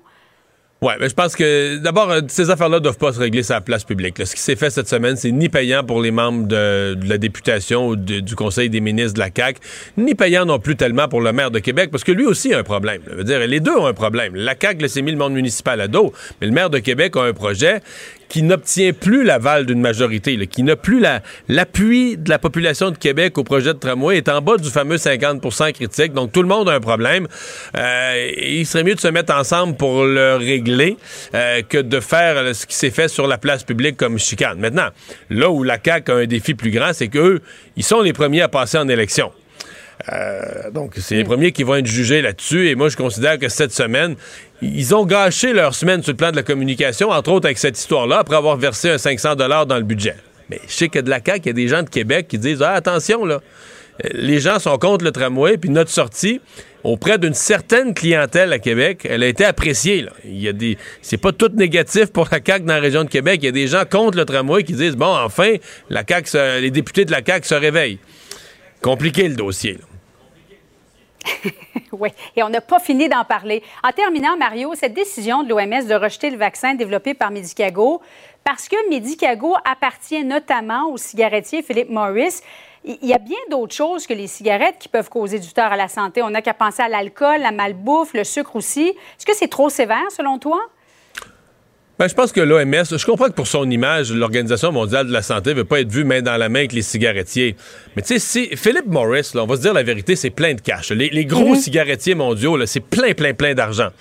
Alors, s'ils mettent leur argent pour développer des vaccins, s'ils mettent leur argent, ils détournent leur argent, ils sortent de la cigarette puis ils le mettent dans la santé, ben, peut-être qu'on devrait les encourager à le faire plutôt que de les punir. là. Merci beaucoup, Mario. Bonne fin de semaine à toi. Au revoir. Alors Vincent, qu'est-ce qu'on surveille euh, Ben, écou- sinon? Écoute, incident assez particulier aujourd'hui en Arabie Saoudite, parce qu'en fin de semaine, Mario, c'est le Grand Prix de Formule 1 d'Arabie Saoudite à Jeddah. Euh, deuxième Grand Prix de l'histoire de l'Arabie Saoudite en quelques mois d'ailleurs. Et euh, ce matin, c'était les essais libres. Et entre les deux séances d'essais, explosion à quelques kilomètres de là et euh, on voit un immense panache de fumée. Il y a eu une attaque euh, de missiles sur des installations pétrolières de la compagnie Une Aramco. attaque terroriste? Euh, en fait, ce sont des euh, les outils, donc euh, ce sont des euh, un groupe qui se bat au Yémen contre le gouvernement en place, appuyé par les Saoudiens. C'est un conflit assez complexe. Et on s'attaque donc à des infrastructures importantes pour l'Arabie Saoudite, incluant, ben, on comprend, le, le- le pétrole. Alors, on attaque la compagnie Aramco, un géant saoudien du pétrole et de l'électricité. Alors, il y a eu plein d'attaques aux drones, aux missiles aujourd'hui sur des installations d'Aramco, incluant un missile qui est tombé à quelques kilomètres du Grand Prix, là, euh, où il y, a, des foules, les écuries du monde sont là. D'ailleurs, à l'écurie Aston Martin du Canadien Lawrence Stroll, le principal commanditaire, c'est Aramco. Euh, alors, une situation particulière, de sorte qu'on a dû euh, mettre sur pause la deuxième, séance d'essai libre, le temps de savoir ben, est-ce qu'il y a un danger, euh, est-ce qu'on va de l'avant. On a décidé de faire les essais. On dit d'ailleurs que le Grand Prix va se tenir, se tenir en fin de semaine. Les États-Unis ont qualifié ces attaques-là d'inacceptables, surtout que dans un... On s'entend, le niveau des prix du pétrole c'est instable, c'est très élevé et euh, ces attaques-là pourraient augmenter encore les prix du pétrole aussi à la hausse. Alors, un dossier, euh, c'est, disons, tu, tu écoutes le Grand Prix pour t'amuser, puis là, tu vois, OK, il y a une attaque au missile à quelques kilomètres de là. Mais dans une dans des, des installations pétrolières quand même. Oui, oui. Alors, on peut vous imaginer le brasier Ça peut te donner un pétard, ouais, c'est ça, là. Alors, euh, on verra en fin de semaine si, euh, s'il y aura de la... On souhaite que ça se passe bien et qu'il y ait de la sécurité pour, euh, pour ce- cet événement international. Un Grand Prix en Arabie Saoudite, là, un nouveau Grand Prix. euh, un pays qu'on a voulu encourager ou un pays qui a mis le cash sur la table pour avoir. Écoute, je, je- Pour attirer le Tu Grand on se Prix. bat à Montréal pour faut mettre des millions à chaque année de plus pour avoir un Grand Prix chez nous. Mais euh, les endroits qui déplient, euh, on ferme les yeux sur euh, beaucoup, de, beaucoup de choses. La semaine d'avant, c'est quoi? C'est 85 personnes qui ont été euh, Exé- exécutées ouais, par le exécuté, gouvernement? Ouais, peine de mort, plus de 80 personnes en une seule journée. Et là, on s'en va là, puis on va faire des, des- on va serrer des mains à, ben Sal- à Mohamed Ben Salman, puis tout va bien. Merci Vincent. Merci Achille à la mise en onde, Maud à la recherche, toute l'équipe à la recherche en fait qui a aidé au cours de la semaine. Merci à vous d'avoir été avec nous. Je vous souhaite une excellente fin de semaine. De retour lundi. Je vous laisse au bon soin de Sophie Durocher. Cube Radio.